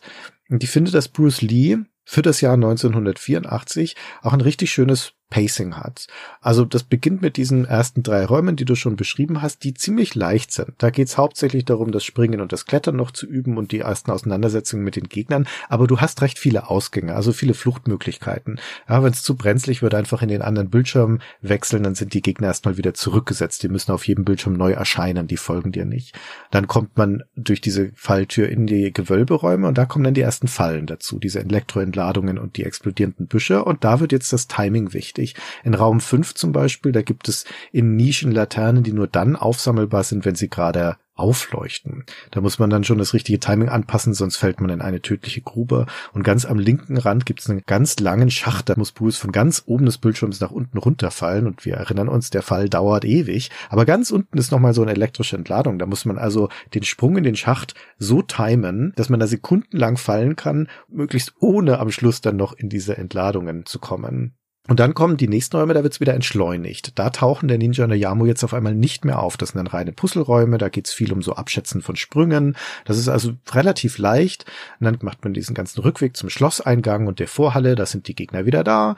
Ja, da kommen dann also wieder Kämpfe zusammen mit Fallen. Und im Schloss selbst, da sind die Kämpfe an sich dann die hauptsächliche Herausforderung. Da verfolgen die einen über die drei Stockwerke, tauchen ständig auf, auch in schneller Folge immer wieder. Das ist jetzt nicht so anspruchsvoll, was die Rätsel angeht, sondern da geht es um das Vermeiden der Gegner. Und dann zum Ende des Spiels hin, da kommen dann die schwierigen Geschicklichkeitsräume. Da kommt Raum 16 zum Beispiel, da gibt es eine Komplettlösung aus dem Magazin TV Gamer, die nennt diesen Raum The Room of Certain Death den Raum des sicheren Todes. Also sie haben offiziell keine Namen, diese Räume, ne? Haben die ihn so genannt. Das sind so vier Ebenen ausnahmsweise mal statt den drei, die wir sonst haben, mit diesen laufenden Funken, die in verschiedenen Rhythmen da laufen, auch aufeinander zu und voneinander weg. Und da muss man dann auch richtig gut durchkommen. Wenn du da einmal scheiterst, dann wirst du immer wieder zurückgesetzt an den Anfang des Raumes. Da braucht man also echt gutes Sprungtiming. Dazwischen kommt diese Pagode, das ist wieder eine Verschnaufspause, dann kommt nochmal ein Puzzleraum und dann der Endgegner. Und bei dem, das ein zweigeteilter Raum, oben sitzt der Zauberer riesenhaft, mächtig und fett auf seinem Thron. Und unten vor ihm klein der Bruce Lee und von oben schleudert er Feuerbälle aus seinen Augen auf uns herunter und das einzige, was wir machen müssen, ist einmal so schnell wie möglich von links nach rechts zu rennen, da hängt nämlich am rechten Ende des Raumes die letzte Laterne und sobald wir die berühren, ist der Zauberer besiegt. Es gibt hier kein Duell, es gibt keinen Showdown oder Endkampf, sondern es wird einfach nochmal die letzte Laterne aufgesammelt.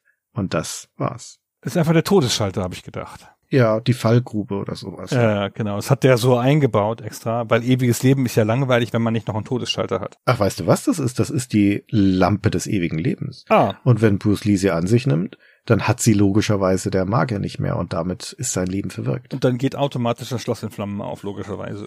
Naja, das, was wir da im letzten Raum, oh, das ist cool, dass du das sagst. Im letzten Raum, da brennt's, findest du? Das sieht so aus, als würde es brennen, ja, aber das ist das Gold. Ist das, das ist das Gold, genau, ja. Aber es sieht wirklich so aus, als würde das brennen, was überhaupt keinen Sinn macht. Das sind glänzende Goldhaufen, soll das sein, ja. Aber es flackert ziemlich. Ja, es flackert ziemlich. Wir haben das ziemlich lässig eben in Bezug gesetzt zu Kampfspielen, aber hier nochmal festgehalten, du hast es ja jetzt eben mit dem Pacing auch schön beschrieben. Das ist einfach ein Spiel, das sich eine Mechanik aus Kampfspielen geborgt hat oder sie vorweggenommen hat von späteren Kampfspielen, wie man das sehen möchte, und aber ansonsten einfach in jeder Beziehung Jump'n'Run ist. Es ist nicht einzusortieren in so eine Historie der Fighting Games. Ich habe echt einen großen Teil meiner Recherche darauf verbracht, zu beweisen, dass Bruce Lee so ein Brückenspiel ist zwischen den beiden großen Strängen der Kampfspiele. Die Brawler, wo man solo von links nach rechts läuft und Leute verhaut, wie in Double Dragon und in Shinobi und sowas, und den Spielen wie International Karate Plus, die dann später zu Street Fighter führen und so. Aber das ist natürlich, die ganze Theorie war natürlich Unsinn. Habe ich dann auch rausgefunden. Langsamer als andere Kinder offenbar. Bruce Lee ist einfach so eine Art exotisches Wildtier, das zwischen den Stühlen steht. Ist kein Brawler, natürlich kein Kampfspiel, einfach ein Jump'n'Run, das sich Elemente leiht aus der Martial Arts Metapher, die an den Helden angelehnt ist. Ja, es sieht aber trotzdem wie ein Kampfspiel aus. Also, ich meine, nein, es sieht aus wie ein Jump'n'Run.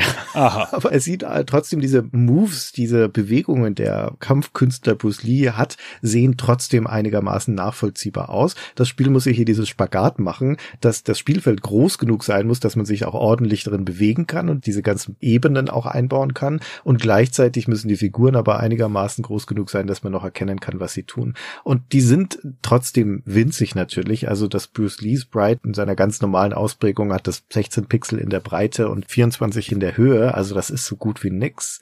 Und da möchte ich explizit loben, wie gut die Grafik gelungen ist. Da bin ich auch nicht allein. Die zeitgenössischen Tests zu dem Spiel, egal ob hier in Deutschland oder in den USA, die loben fast alle die grafische Qualität.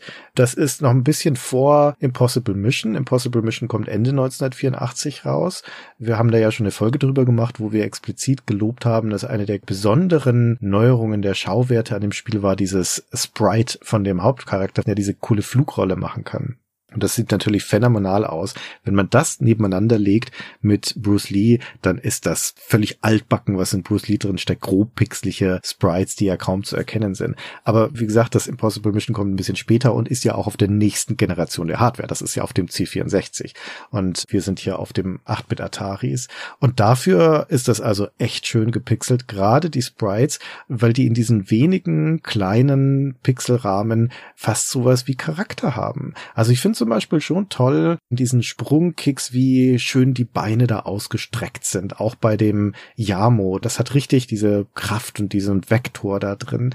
Und der Bruce Lee, man erkennt, der ist oben ohne, hat aber schwarze Handschuhe an. Bei dem Ninja erkennt man den Augenschlitz in der Maske. Und beim Yamo erkennt man den Haarknoten und diese schwarze Windelhose. Und wenn der Yamo den Raum betritt, dann hält er sich erstmal die Hand an den Mund und ruft laut. Wen auch immer und was auch immer, das hat keine Bedeutung.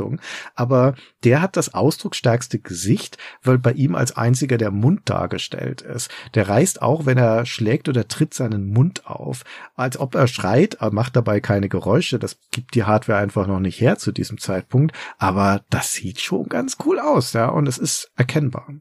Ja, für den Atari 400, 800. Ich habe es ja auf dem C64 gespielt und sieht auf dem C64 identisch aus.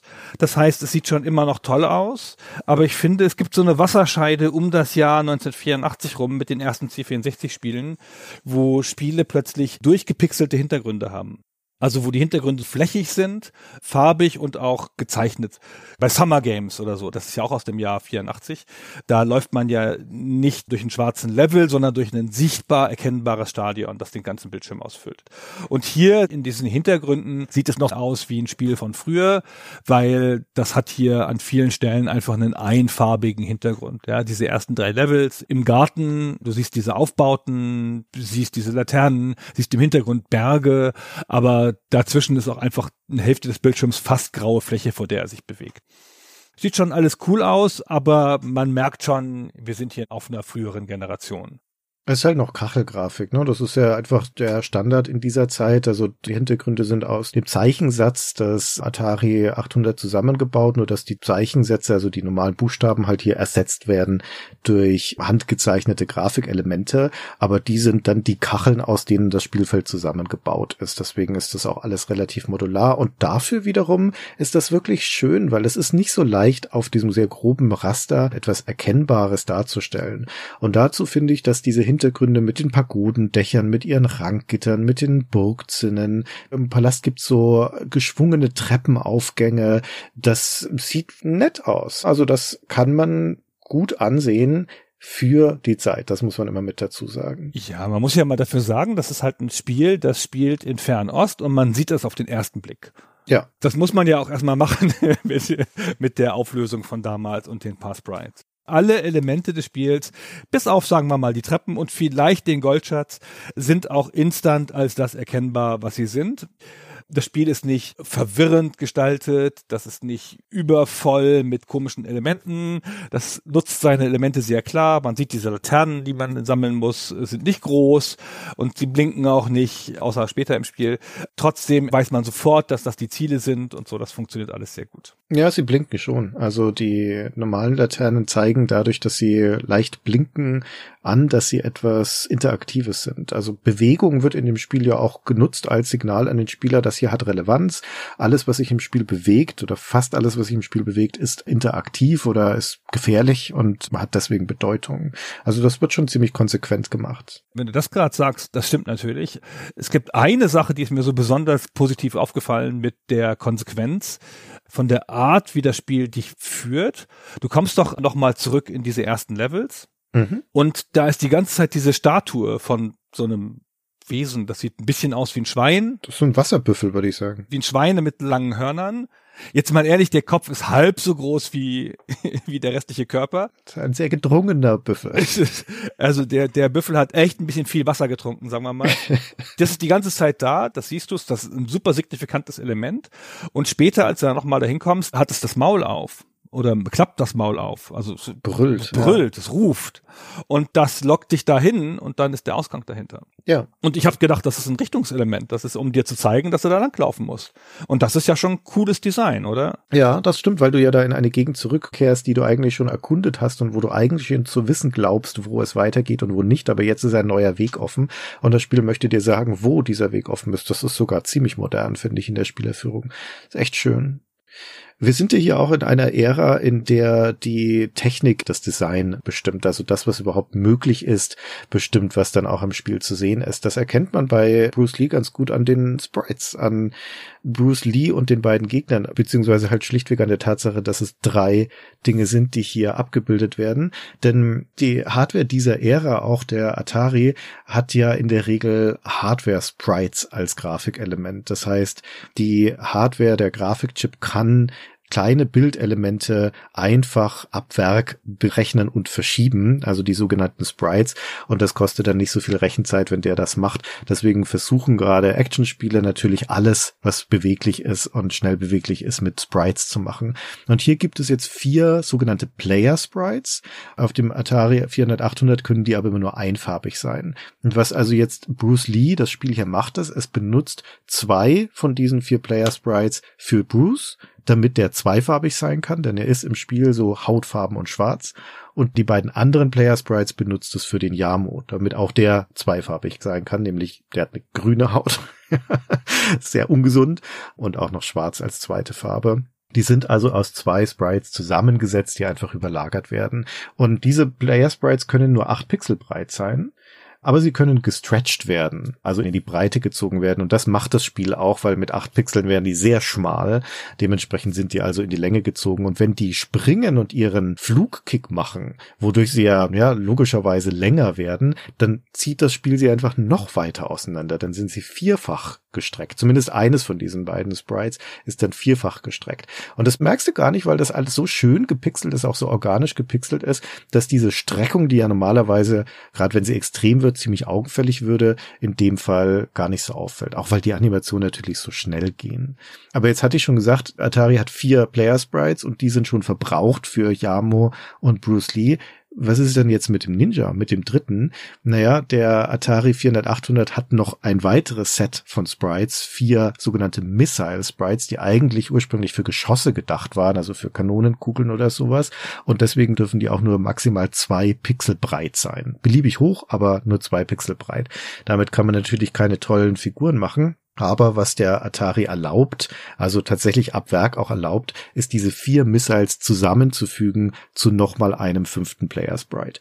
Das macht Bruce Lee und baut daraus den Ninja. Der ist also eigentlich aus vier Sprites zusammengesetzt. Die können aber dann nur einfarbig sein und dürfen auch alle nur die gleiche Farbe haben und deswegen ist der durchgehend schwarz und hat keine weitere Farbe. Deswegen ist er ein Ninja bestimmt, oder? Weil es da am vertretbarsten ist, dass er einfarbig ist. Ja, vermutlich, ja, würde ich auch sagen. Das ist schon relativ clever. Der C64 baut das alles identisch nach. Wie gesagt, die Grafik ist wirklich pixel-identisch mit aber C64-Methoden. Der braucht diese Tricks natürlich nicht. Der hat ja acht Sprites von Haus aus. Der Ninja ist, glaube ich, ein einzelnes Sprite und die anderen beiden sind jeweils zwei Sprites, die auch dann seitwärts gestretched werden. Das ist für den C64 ist das eigentlich, das schüttelt der so aus dem Ärmel. Der könnte das noch besser, könnte noch mehr machen. Aber hier wird ja die Technik des Atari 400, 800 emuliert. Und hier geht's nicht drum, auf dem C64 besondere Sachen rauszukitzeln. Das ist einfach ein sehr getreuer Port. Genau. Ja, jetzt, wenn wir bei der Technik sind, dann ist ja eigentlich der nächste logische Schritt in die Entstehungsgeschichte des Spiels zu springen und über die Menschen zu sprechen, die Bruce Lee gemacht haben. Und nach dieser Geschichte kommen wir dann nochmal zu seiner Wirkung. Also wie erfolgreich war es denn? Was war denn dahinterher noch? Und da müssen wir aber ein bisschen weiter vorher anfangen und wir erzählen in diesem Fall jetzt gleich mal die Geschichte von Datasoft mit dazu. Und die Geschichte von Datasoft, die beginnt mit einem Mann namens Patrick Ketchum.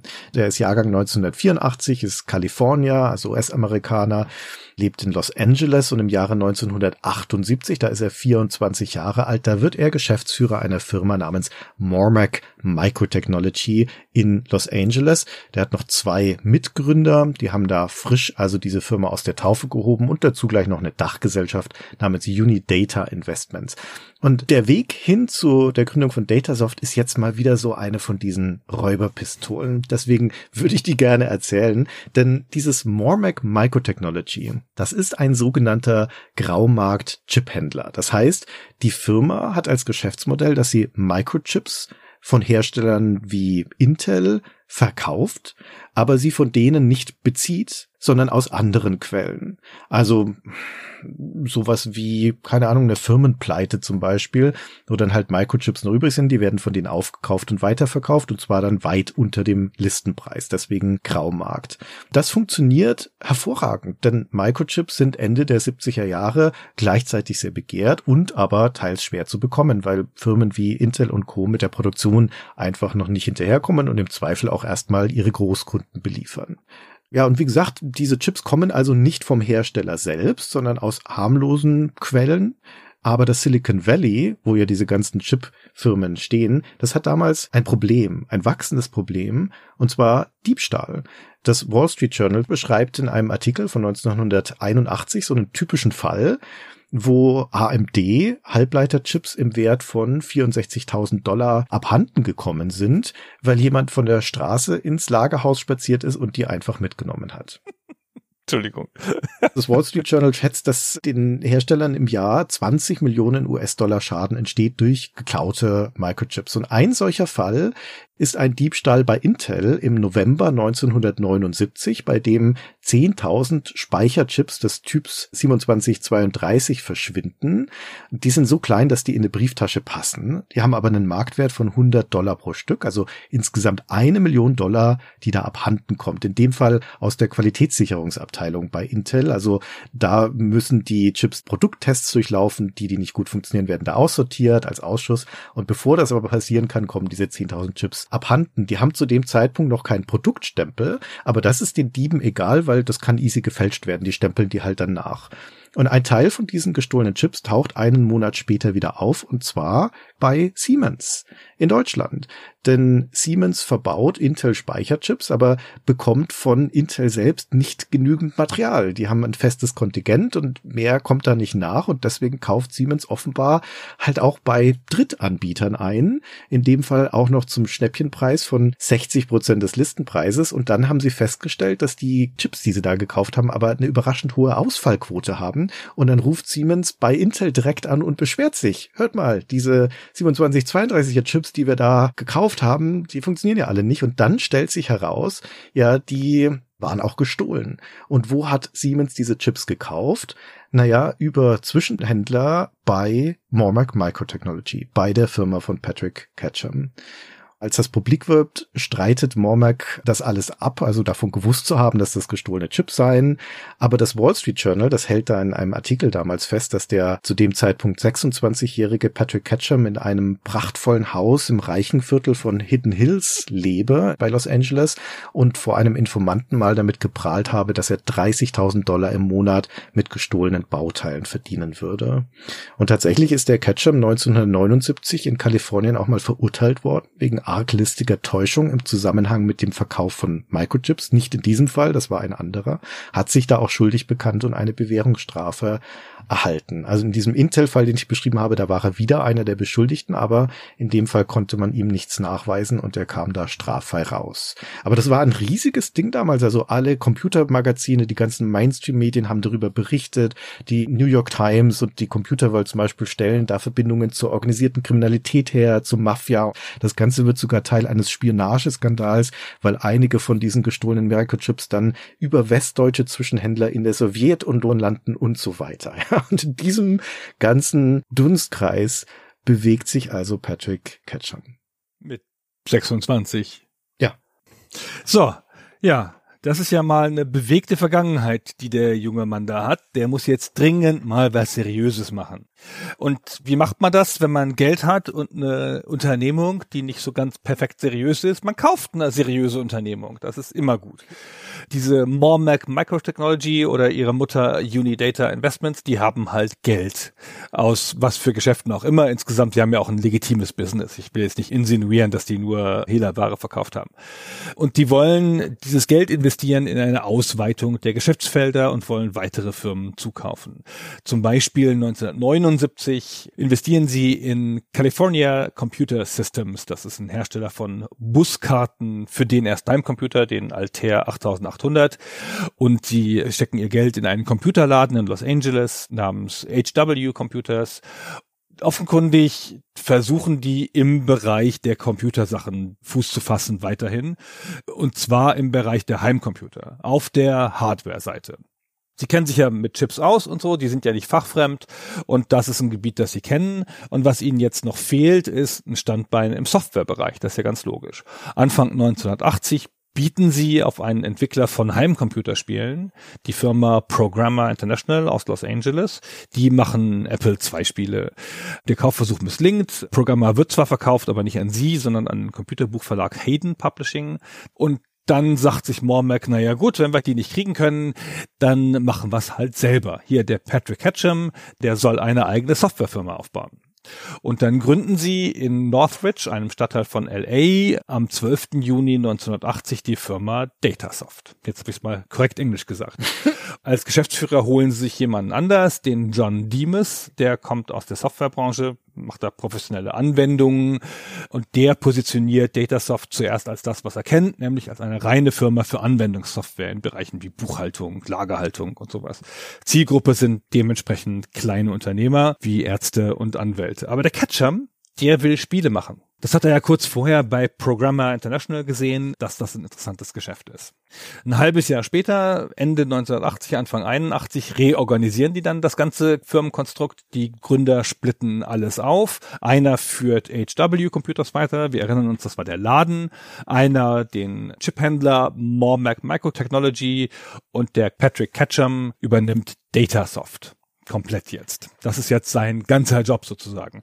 Er trennt sich dann von dem John Demas, führt die Firma selbst und gibt ihr einen neuen Fokus. Anwendungssoftware kann bleiben, aber jetzt nicht hier in der Nische, sondern für die breite Masse und dazu Games.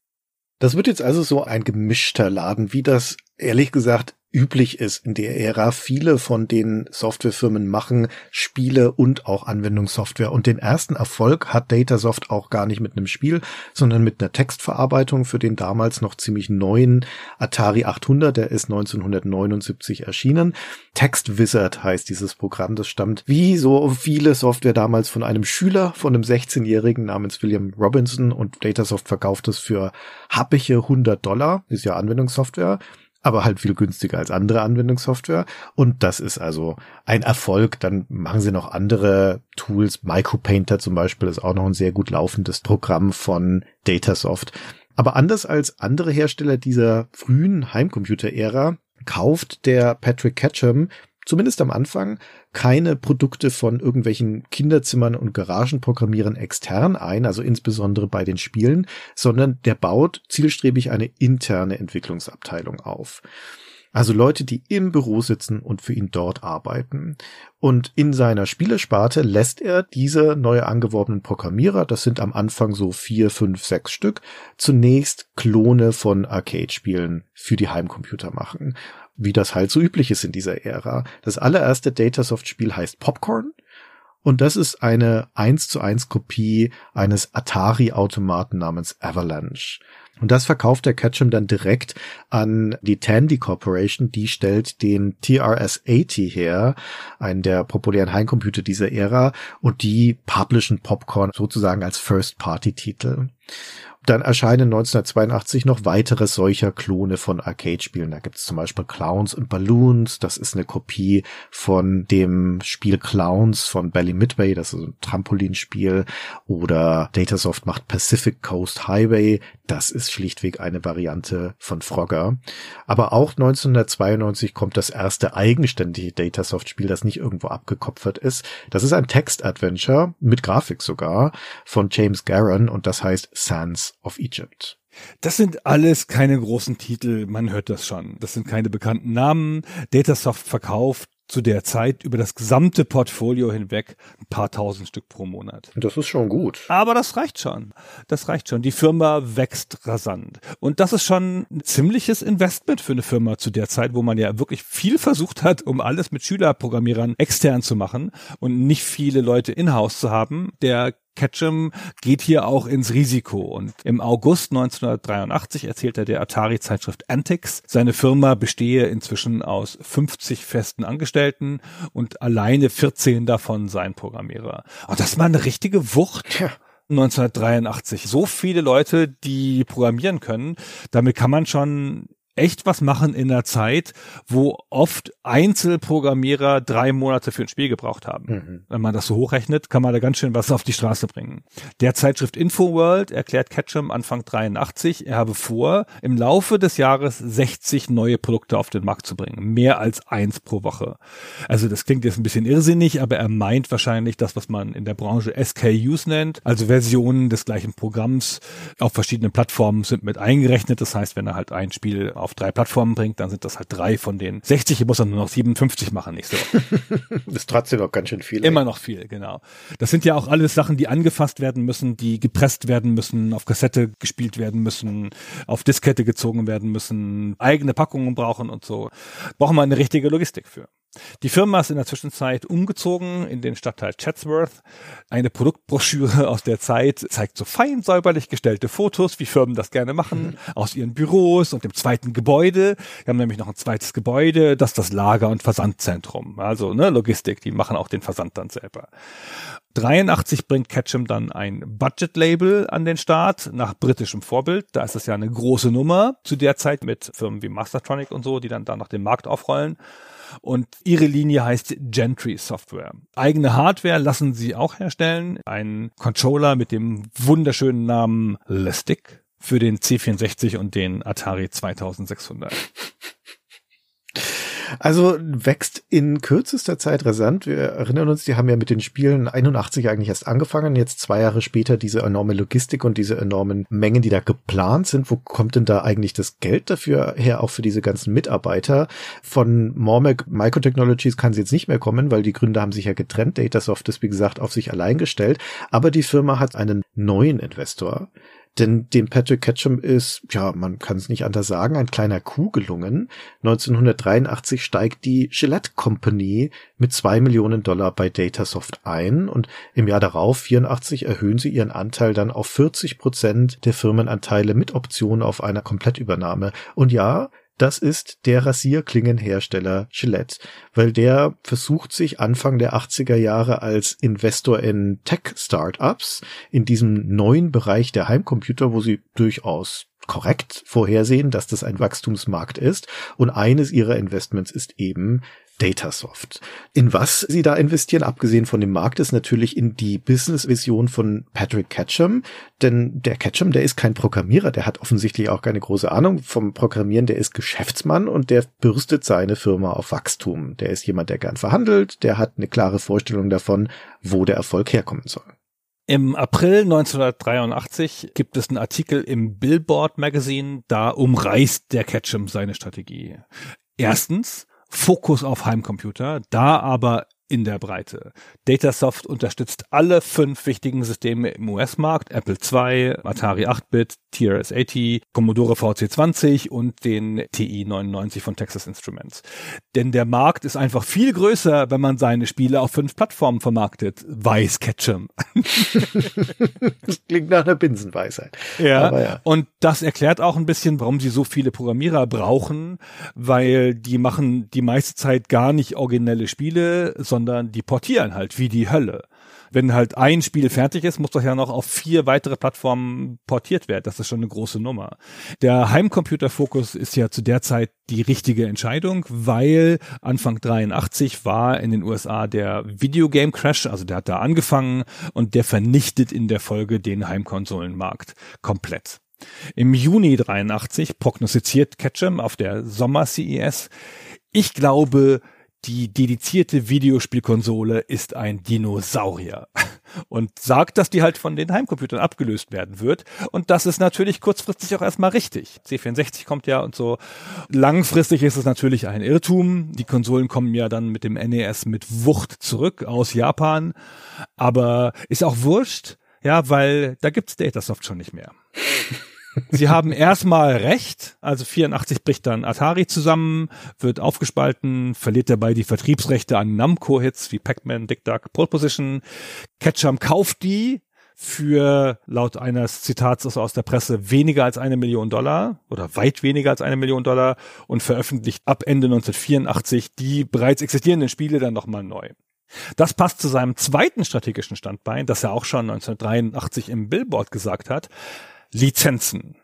Er will Spiele rausbringen, die entweder schon in der Arcade Erfolg hatten, also schon irgendwie bekannt sind oder erprobt sind oder die auf bekannten Marken basieren. Denn Lizenzen, sagt er, seien 50 Prozent des Erfolgs, der Rest ist Konzept und Spielbarkeit.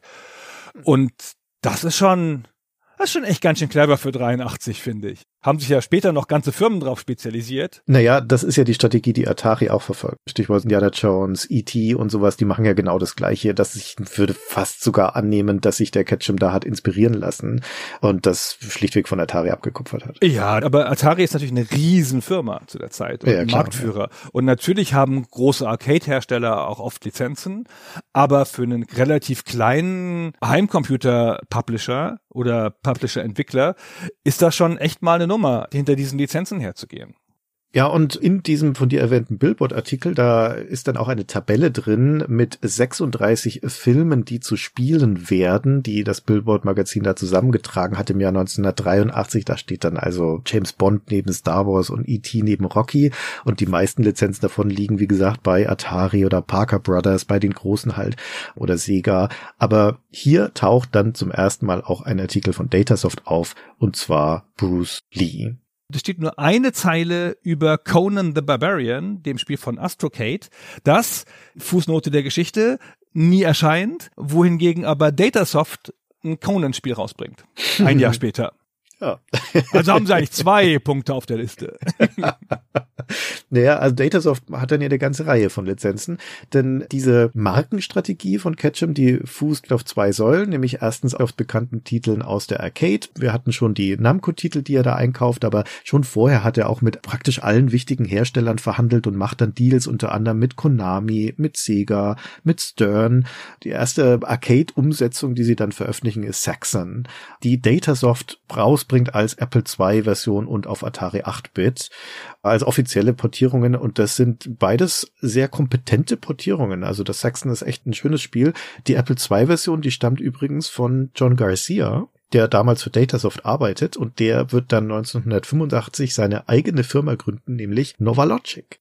Und die 8-Bit-Variante, die programmiert ein Kollege von John Garcia, nämlich Ron Fortier. Lass mal ganz kurz festhalten, dass das für deutsche Teenager, also mich, der Weg zu den Arcade-Spielen war. Es gab ja hier nicht in der Form Arcades, es gab ja hier nur Spielotheken, da hattest du halt nur ab 18 Zugang und ansonsten hast du halt, keine Ahnung, im Feriendorf am Gardasee gespielt oder irgendwo in England, wenn du mal unterwegs warst.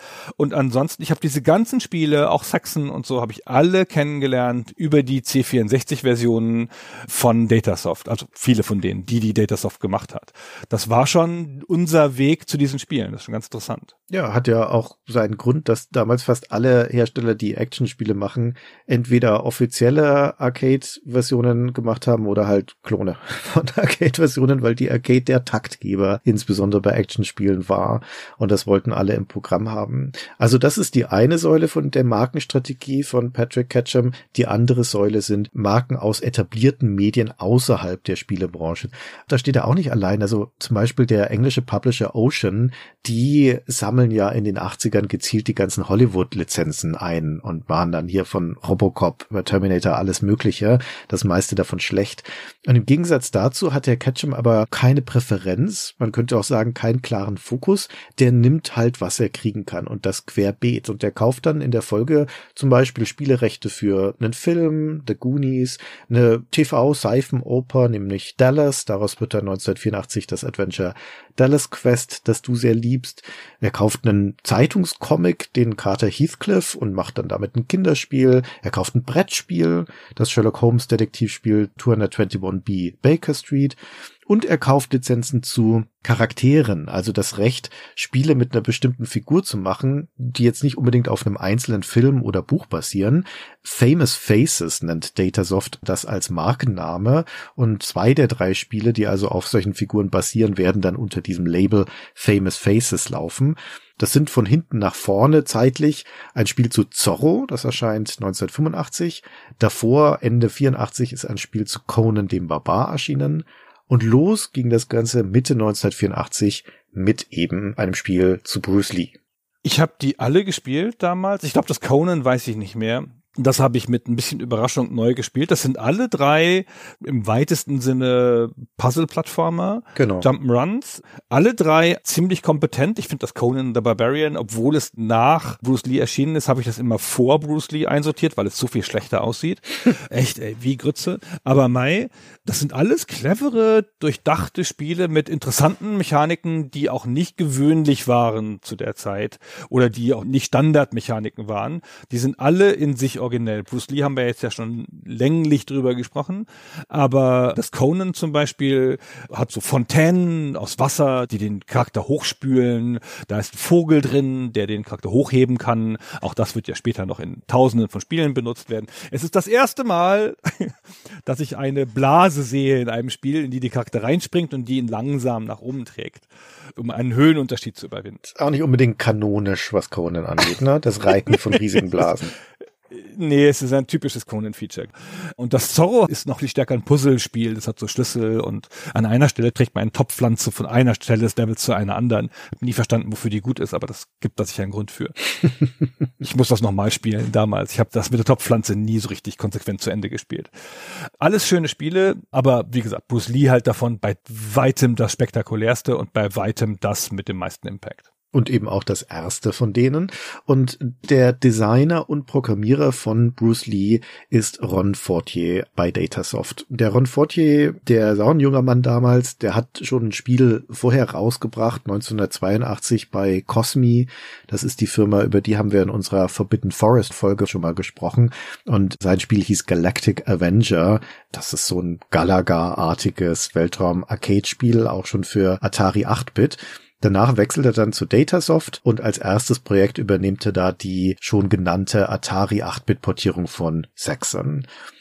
Ja, dann ist die abgeschlossen und dann experimentiert der Fortier ein bisschen rum auf seinem Atari 800. Der Atari 800 kann ab Werk hardwareseitige Kollisionsabfrage und damit bastelt der Fortier eine Weile rum und erstellt so einen simplen Prototypen, in dem so ein Männchen rumrennt und rumspringen kann.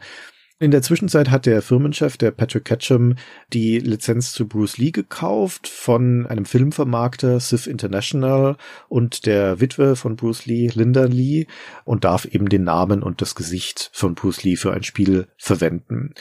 Dann beauftragt der Ketchum den Fortier damit ein Spiel zu machen. Und der Fortier ist offensichtlich nicht so richtig begeistert davon, dass er jetzt was mit Bruce Lee machen muss. Es gibt da ein Interview aus dem November 1984, also ein paar Monate nachdem das Spiel erschienen ist, in der Zeitschrift Electronic Games. Und da sagt er, sehen wir den Tatsachen ins Auge, der ganze Hype um Bruce Lee ist längst vorbei. also er hält das wohl für ein bisschen angestaubt, aber nichtsdestotrotz, er bekommt einen Grafiker zur Seite gestellt, Kelly Day, mit dem hat er schon bei Saxon zusammengearbeitet, die kennen sich schon und die schauen sich jetzt erstmal alle Bruce Lee Filme auf VHS-Kassette an, essen jede Menge Sushi und überlegen, wie das Spiel denn dann aussehen könnte. Naja, damit kommt man ja in Stimmung. Das ist ja schon mal der richtige Weg.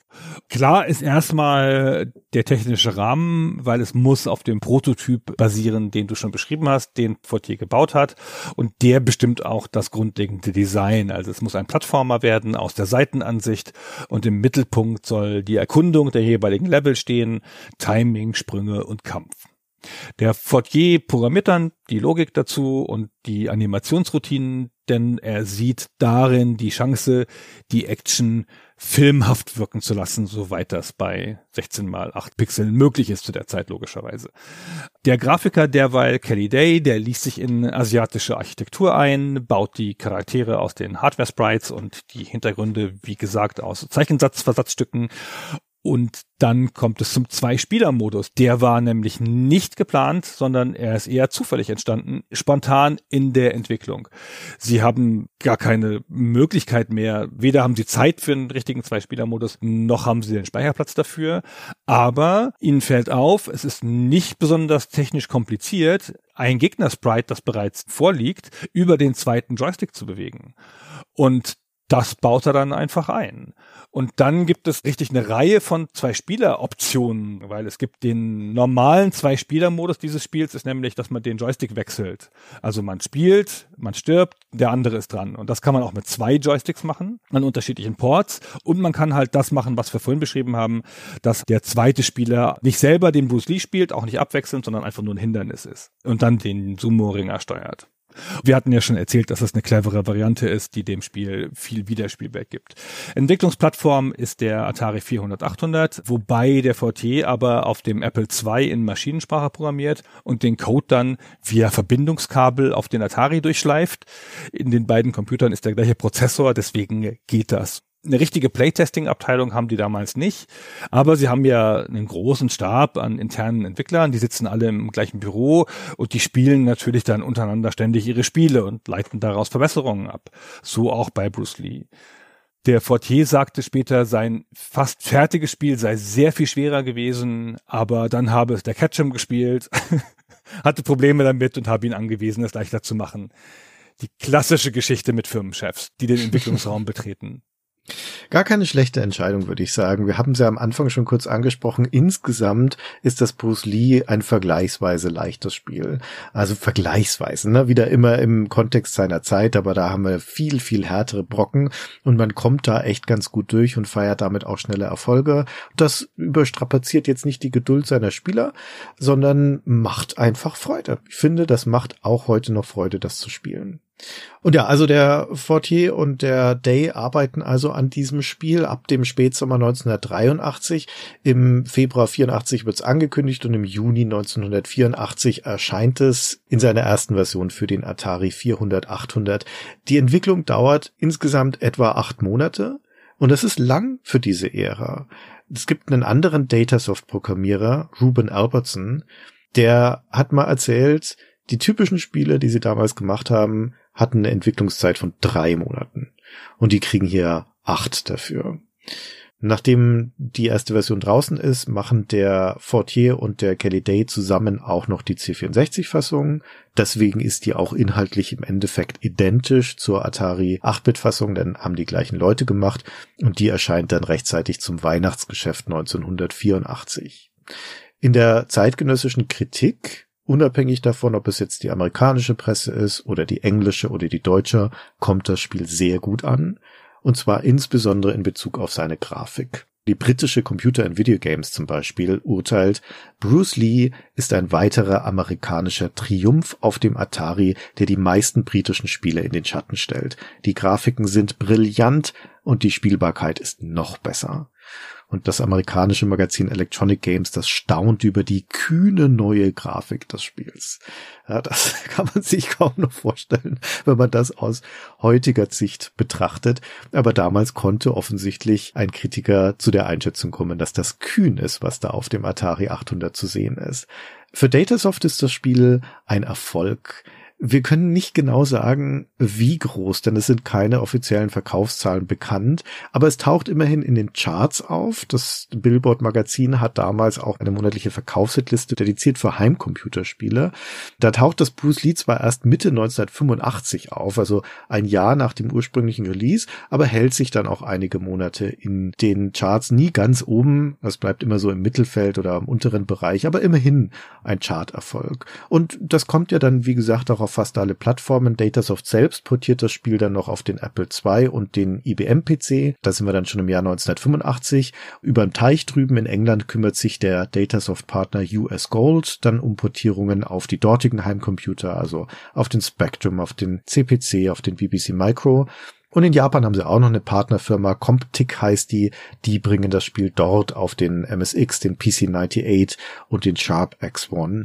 Also so gut wie alle Systeme der damaligen Zeit werden da bedient, aber nur und ausschließlich die Heimcomputer. Das Spiel kommt nie auf irgendeine Konsole. Ja, aber das ist ja schon massive Verbreitung zu der Zeit. Und es ist auch echt kein Wunder, zusammen mit den Raubkopien gerade auf dem C64, dass das halt in meiner Generation jeder kennt. Ja. Das ist wirklich ein sehr bekanntes und ein sehr beliebtes Spiel. Der Fortier und der Day hätten am liebsten direkten Nachfolger gemacht, hat jedenfalls der Fortier 30 Jahre später erzählt, aber Datasoft hat ihnen dafür kein Budget gegeben. Das könnte daran gelegen haben, laut dem damaligen Marketingchef von Datasoft, Mitch Junkins, dass Datasoft ja neben den Lizenzgebühren auch noch eine Umsatzbeteiligung an den Lizenzgeber abzutreten hatte und deswegen alles ein bisschen langsamer geht, weil man musste erstmal abwarten, was blieb denn da unterm Strich an Gewinnen übrig. Andererseits war das natürlich erstmal auch einfach nur eine Lizenz für genau nur ein Spiel. Also sie haben da nicht von vornherein auf mehrere Spiele verhandelt. Hätte man natürlich nachverhandeln können, aber zu der Zeit stand dann Datasoft schon das Wasser bis zum Hals. Ja, die sind da schon in Schieflage. Da ändert der Erfolg von Bruce Lee dann auch nichts dran. Wir erinnern uns, Patrick Ketchum hat ja 1984 diese Namco-Lizenzen gekauft für Pac-Man und Co. für, wie er sagte, weit weniger als eine Million Dollar. Ganz stolz hat er das berichtet und hat das noch als Coup gefeiert. Dann kommt das Weihnachtsgeschäft 84, da stellt er also diese ganzen Titel nochmal in die Läden und dann erweist sich das als ziemlicher Griff ins Klo, denn Datasoft verkauft nur halb so viele Stück, wie sie erwartet hatten. Und als Konsequenz daraus muss Ketchum jetzt das erste Mal Personal abbauen. Laut der Zeitung Creative Computing entlässt er dann zehn seiner zu dem Zeitpunkt 45 Leute. Das reicht aber nicht. Kurz darauf ist Datasoft dann pleite. Er drückt unter den Kosten von Patrick Ketchums Ambitionen und da ist die Firma noch nicht mal fünf Jahre alt. Die gesamte Belegschaft wird rausgeworfen. Alle Rechte und Produkte, also der Code, die Software, das Lager, die ganzen produzierten Spiele, die verbleiben beim größten Anteilseigner der Firma und das ist die Gillette Company, der Rasierklingenhersteller. Zu dieser Konkursmasse gehören auch mehrere fast fertige Spiele, auch Klassiker wie The Goonies oder auch das technisch sehr beeindruckende 3D-Rollenspiel Alternate Reality The City sind da noch gar nicht auf dem Markt, sondern die hängen jetzt erstmal in der Luft. Jetzt muss Gillette entscheiden, was damit passieren soll und die können damit nichts anfangen. Also ihr Investment hat sich ja jetzt in Luft aufgelöst. Also verkaufen sie die Rechte dann im November 1985 an den meistbietenden. Da bietet der Patrick Ketchum dann auch nochmal mit. Er möchte das rauskaufen, aber er wird ausgestochen von zwei seiner ehemaligen Angestellten, von den Datasoft-Managern Ted Hoffman, der war der Finanzchef, und Sam Poole. Die haben eine neue Firma gegründet, die nennen sie HP Software nach den Anfangsbuchstaben ihrer Nachnamen. Zumindest so lange, bis sich die Rechtsabteilung von Hewlett Packard bei ihnen meldet und dann benennen sie das Flux um in IntelliCreations. Und IntelliCreations ist jetzt also eine neue Firma, erbt aber die ganzen Produkte, Rechte und Namen von Datasoft, auch den Namen Datasoft und bringt dann in der Folge die Spiele unter dem Label Datasoft weiter raus. Sie übernehmen jetzt das Portfolio, produzieren zweieinhalb Jahre lang weitere Spiele aus diesem Datasoft-Portfolio. Zum überwiegenden Teil Spiele, die bereits angefangen worden sind. Vertrieben werden sie weiter unter dem Markennamen Datasoft. Es ist dann auch nochmal kurzzeitig die Rede von einem neuen Bruce Lee Spiel. Das scheint ja auch eins der stärksten Pferde im Stall zu sein. Der Firmenchef Sam Poole hat 1986 gesagt, es soll ein Bruce Lee Enter the Dragon kommen. Das soll auf der Technologie von Altered Reality basieren. Das war in der Zwischenzeit ein solider Erfolg geworden und soll deswegen ein Rollenspiel-Adventure werden, was immer das ist. Ausgerechnet. Wow das passt ja wohl voll zu Bruce Lee. Also das war wohl bestenfalls ein Konzept, vielleicht sogar schon ein interner Prototyp, aber daraus kommt nie was. Im Sommer 1988 verkaufen sie ihre Firma dann an The Software Toolworks und die wickeln in der Folge die Reste von Datasoft ab und das war's dann. Das war's dann.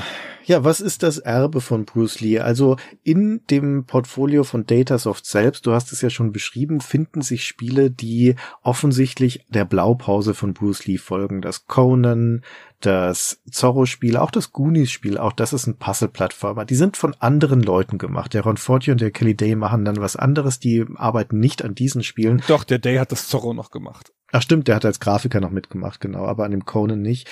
Dementsprechend sehen die dann teilweise halt auch anders aus oder funktionieren auch ein bisschen anders, aber das ist schon erkennbar der gleiche Grundgedanke, das gleiche Genre zumindest. Aber einen offiziellen Nachfolger von Bruce Lee gibt's also von Datasoft Seite nicht, aber es gibt natürlich in der Folge dann bis heute weitere Spiele da draußen von anderen Firmen, die den Namen Bruce Lee tragen. die Firma der Software Toolworks, die IntelliCreations gekauft hat, die machen dann gleich als nächstes ein Bruce Lee Spiel. 1989 kommt das raus. Das heißt dann Bruce Lee Lives und das ist jetzt eigentlich das, was man sich vorstellen würde, nämlich eine Kampfsportsimulation. Also ein ziemlich komplexes Kampfspiel, wo man eine ganze Reihe von unterschiedlichen Kampftechniken sich selber auch zusammenbauen kann in einem Schlageditor. Da kann man so Makros anlegen und sowas. Das ist also echt pff, gewaltig komplex. Weit weg von der Leichtigkeit und der Actionorientierung von dem ursprünglichen Bruce Lee hat also damit eigentlich nichts mehr zu tun. Ist auch keine richtige Folge, weil wir hatten ja schon festgestellt, dass die Lizenz schon ausgelaufen war. Das heißt, sie haben das ja ohnehin dann nochmal neu verhandeln müssen. Und sie haben sich dafür auch nochmal eine neue Lizenz besorgt, weil das Spiel enthält ja interessanterweise in der Packung ein Buch von der Frau von Bruce Lee, von Linda, die so eine Art Biografie über ihn geschrieben hat. Genau, auch von anderen Herstellern auf anderen Plattformen gibt es dann noch eine Reihe von Spielen, die den Namen Bruce Lee tragen und in erster Linie Kampfspiele sind oder auch mal Beat'em-Ups. Aber zu diesem ursprünglichen Bruce Lee von Datasoft gibt es keinen offiziellen Nachfolger. Aber es gibt ja dank der Homebrew-Szene und Fans da draußen heute eine ordentliche Auswahl von Nachfolgern im Geiste, auch teilweise für die originalen Plattformen. Also um mal zwei rauszugreifen, die beiden wichtigsten, denke ich. Bruce Lee 2 ist 2013 erst für den PC erschienen von Bruno Marcos und 2014 wurde es dann auf den C64 portiert von Jonas Hülten. Und das ist ein neues, erweitertes Spiel, im Stil und Look des Originals, aber mit tatsächlich mehr Möglichkeiten. Also Bruce Lee kann da jetzt schwimmen, das sieht auch richtig klasse aus, auch auf dem C64. Es gibt neue Gegner, zum Beispiel ein Krieger mit einem Katana. Es gibt jetzt hier eine stärkere Betonung auf Rätsel und Geschicklichkeit. Es ist also mehr ein Puzzle-Plattformer als ein Kampfspiel. Die Bewegung ist echt flüssig. Der Bruce Lee fällt jetzt endlich auch schneller. Also das ist insgesamt echt ein tolles Spiel, so ein toller Homebrew-Titel. 2019 ist Bruce Lee Return of Fury erschienen für den C64, programmiert von Vidar Bang. Das ist im Endeffekt ein Level Pack, würde ich sagen. Das ist genau das gleiche Spielprinzip wie im ersten Spiel. Das hat die gleichen Gegner, die gleichen Fallen, also die gleichen Versatzstücke, aber halt mit neuen Levels und auch ein bisschen schwieriger. Und das hat jetzt als Neuerung einen richtigen Dreispieler-Modus. Also da kann man den Ninja dann auch noch steuern. Insgesamt ist das ein Spiel, das sich noch großer Beliebtheit erfreut. Da wird immer noch drüber geredet in Foren. Es gibt immer mal neue Gerüchte drum, dass es da noch mal neue Versionen gibt. Es gibt Leute, die sich daran versuchen, das nachzuprogrammieren. Also das ist schon ein Spiel, das zumindest in den Herzen der Fans überlebt hat. Besser als jedes andere Datasoft-Spiel, würde ich mich aus dem Fenster lehnen. Sogar als Dallas Quest. Das ist natürlich unfair, weil, also das ist natürlich auch nur eine Witzfrage, aber Dallas Quest ist ja ein Text-Adventure mit Grafik und viel Glück da über 40 Jahre die Fantasie der Spieler anzuregen. aber dieses Spiel ist halt so originell und auch in der Ambition ja ungewöhnlich für die Zeit. Und ich habe ja schon versucht zu sagen, es ist irgendwie schon ein Martial Arts Game, hat aber gar keine Verbindung zu anderen Martial Arts Games. Es steht halt irgendwie alleine für sich. Ja. Und gerade, dass es auch keine offizielle Fortsetzung gab, macht das in seinem Status ja noch einzigartiger.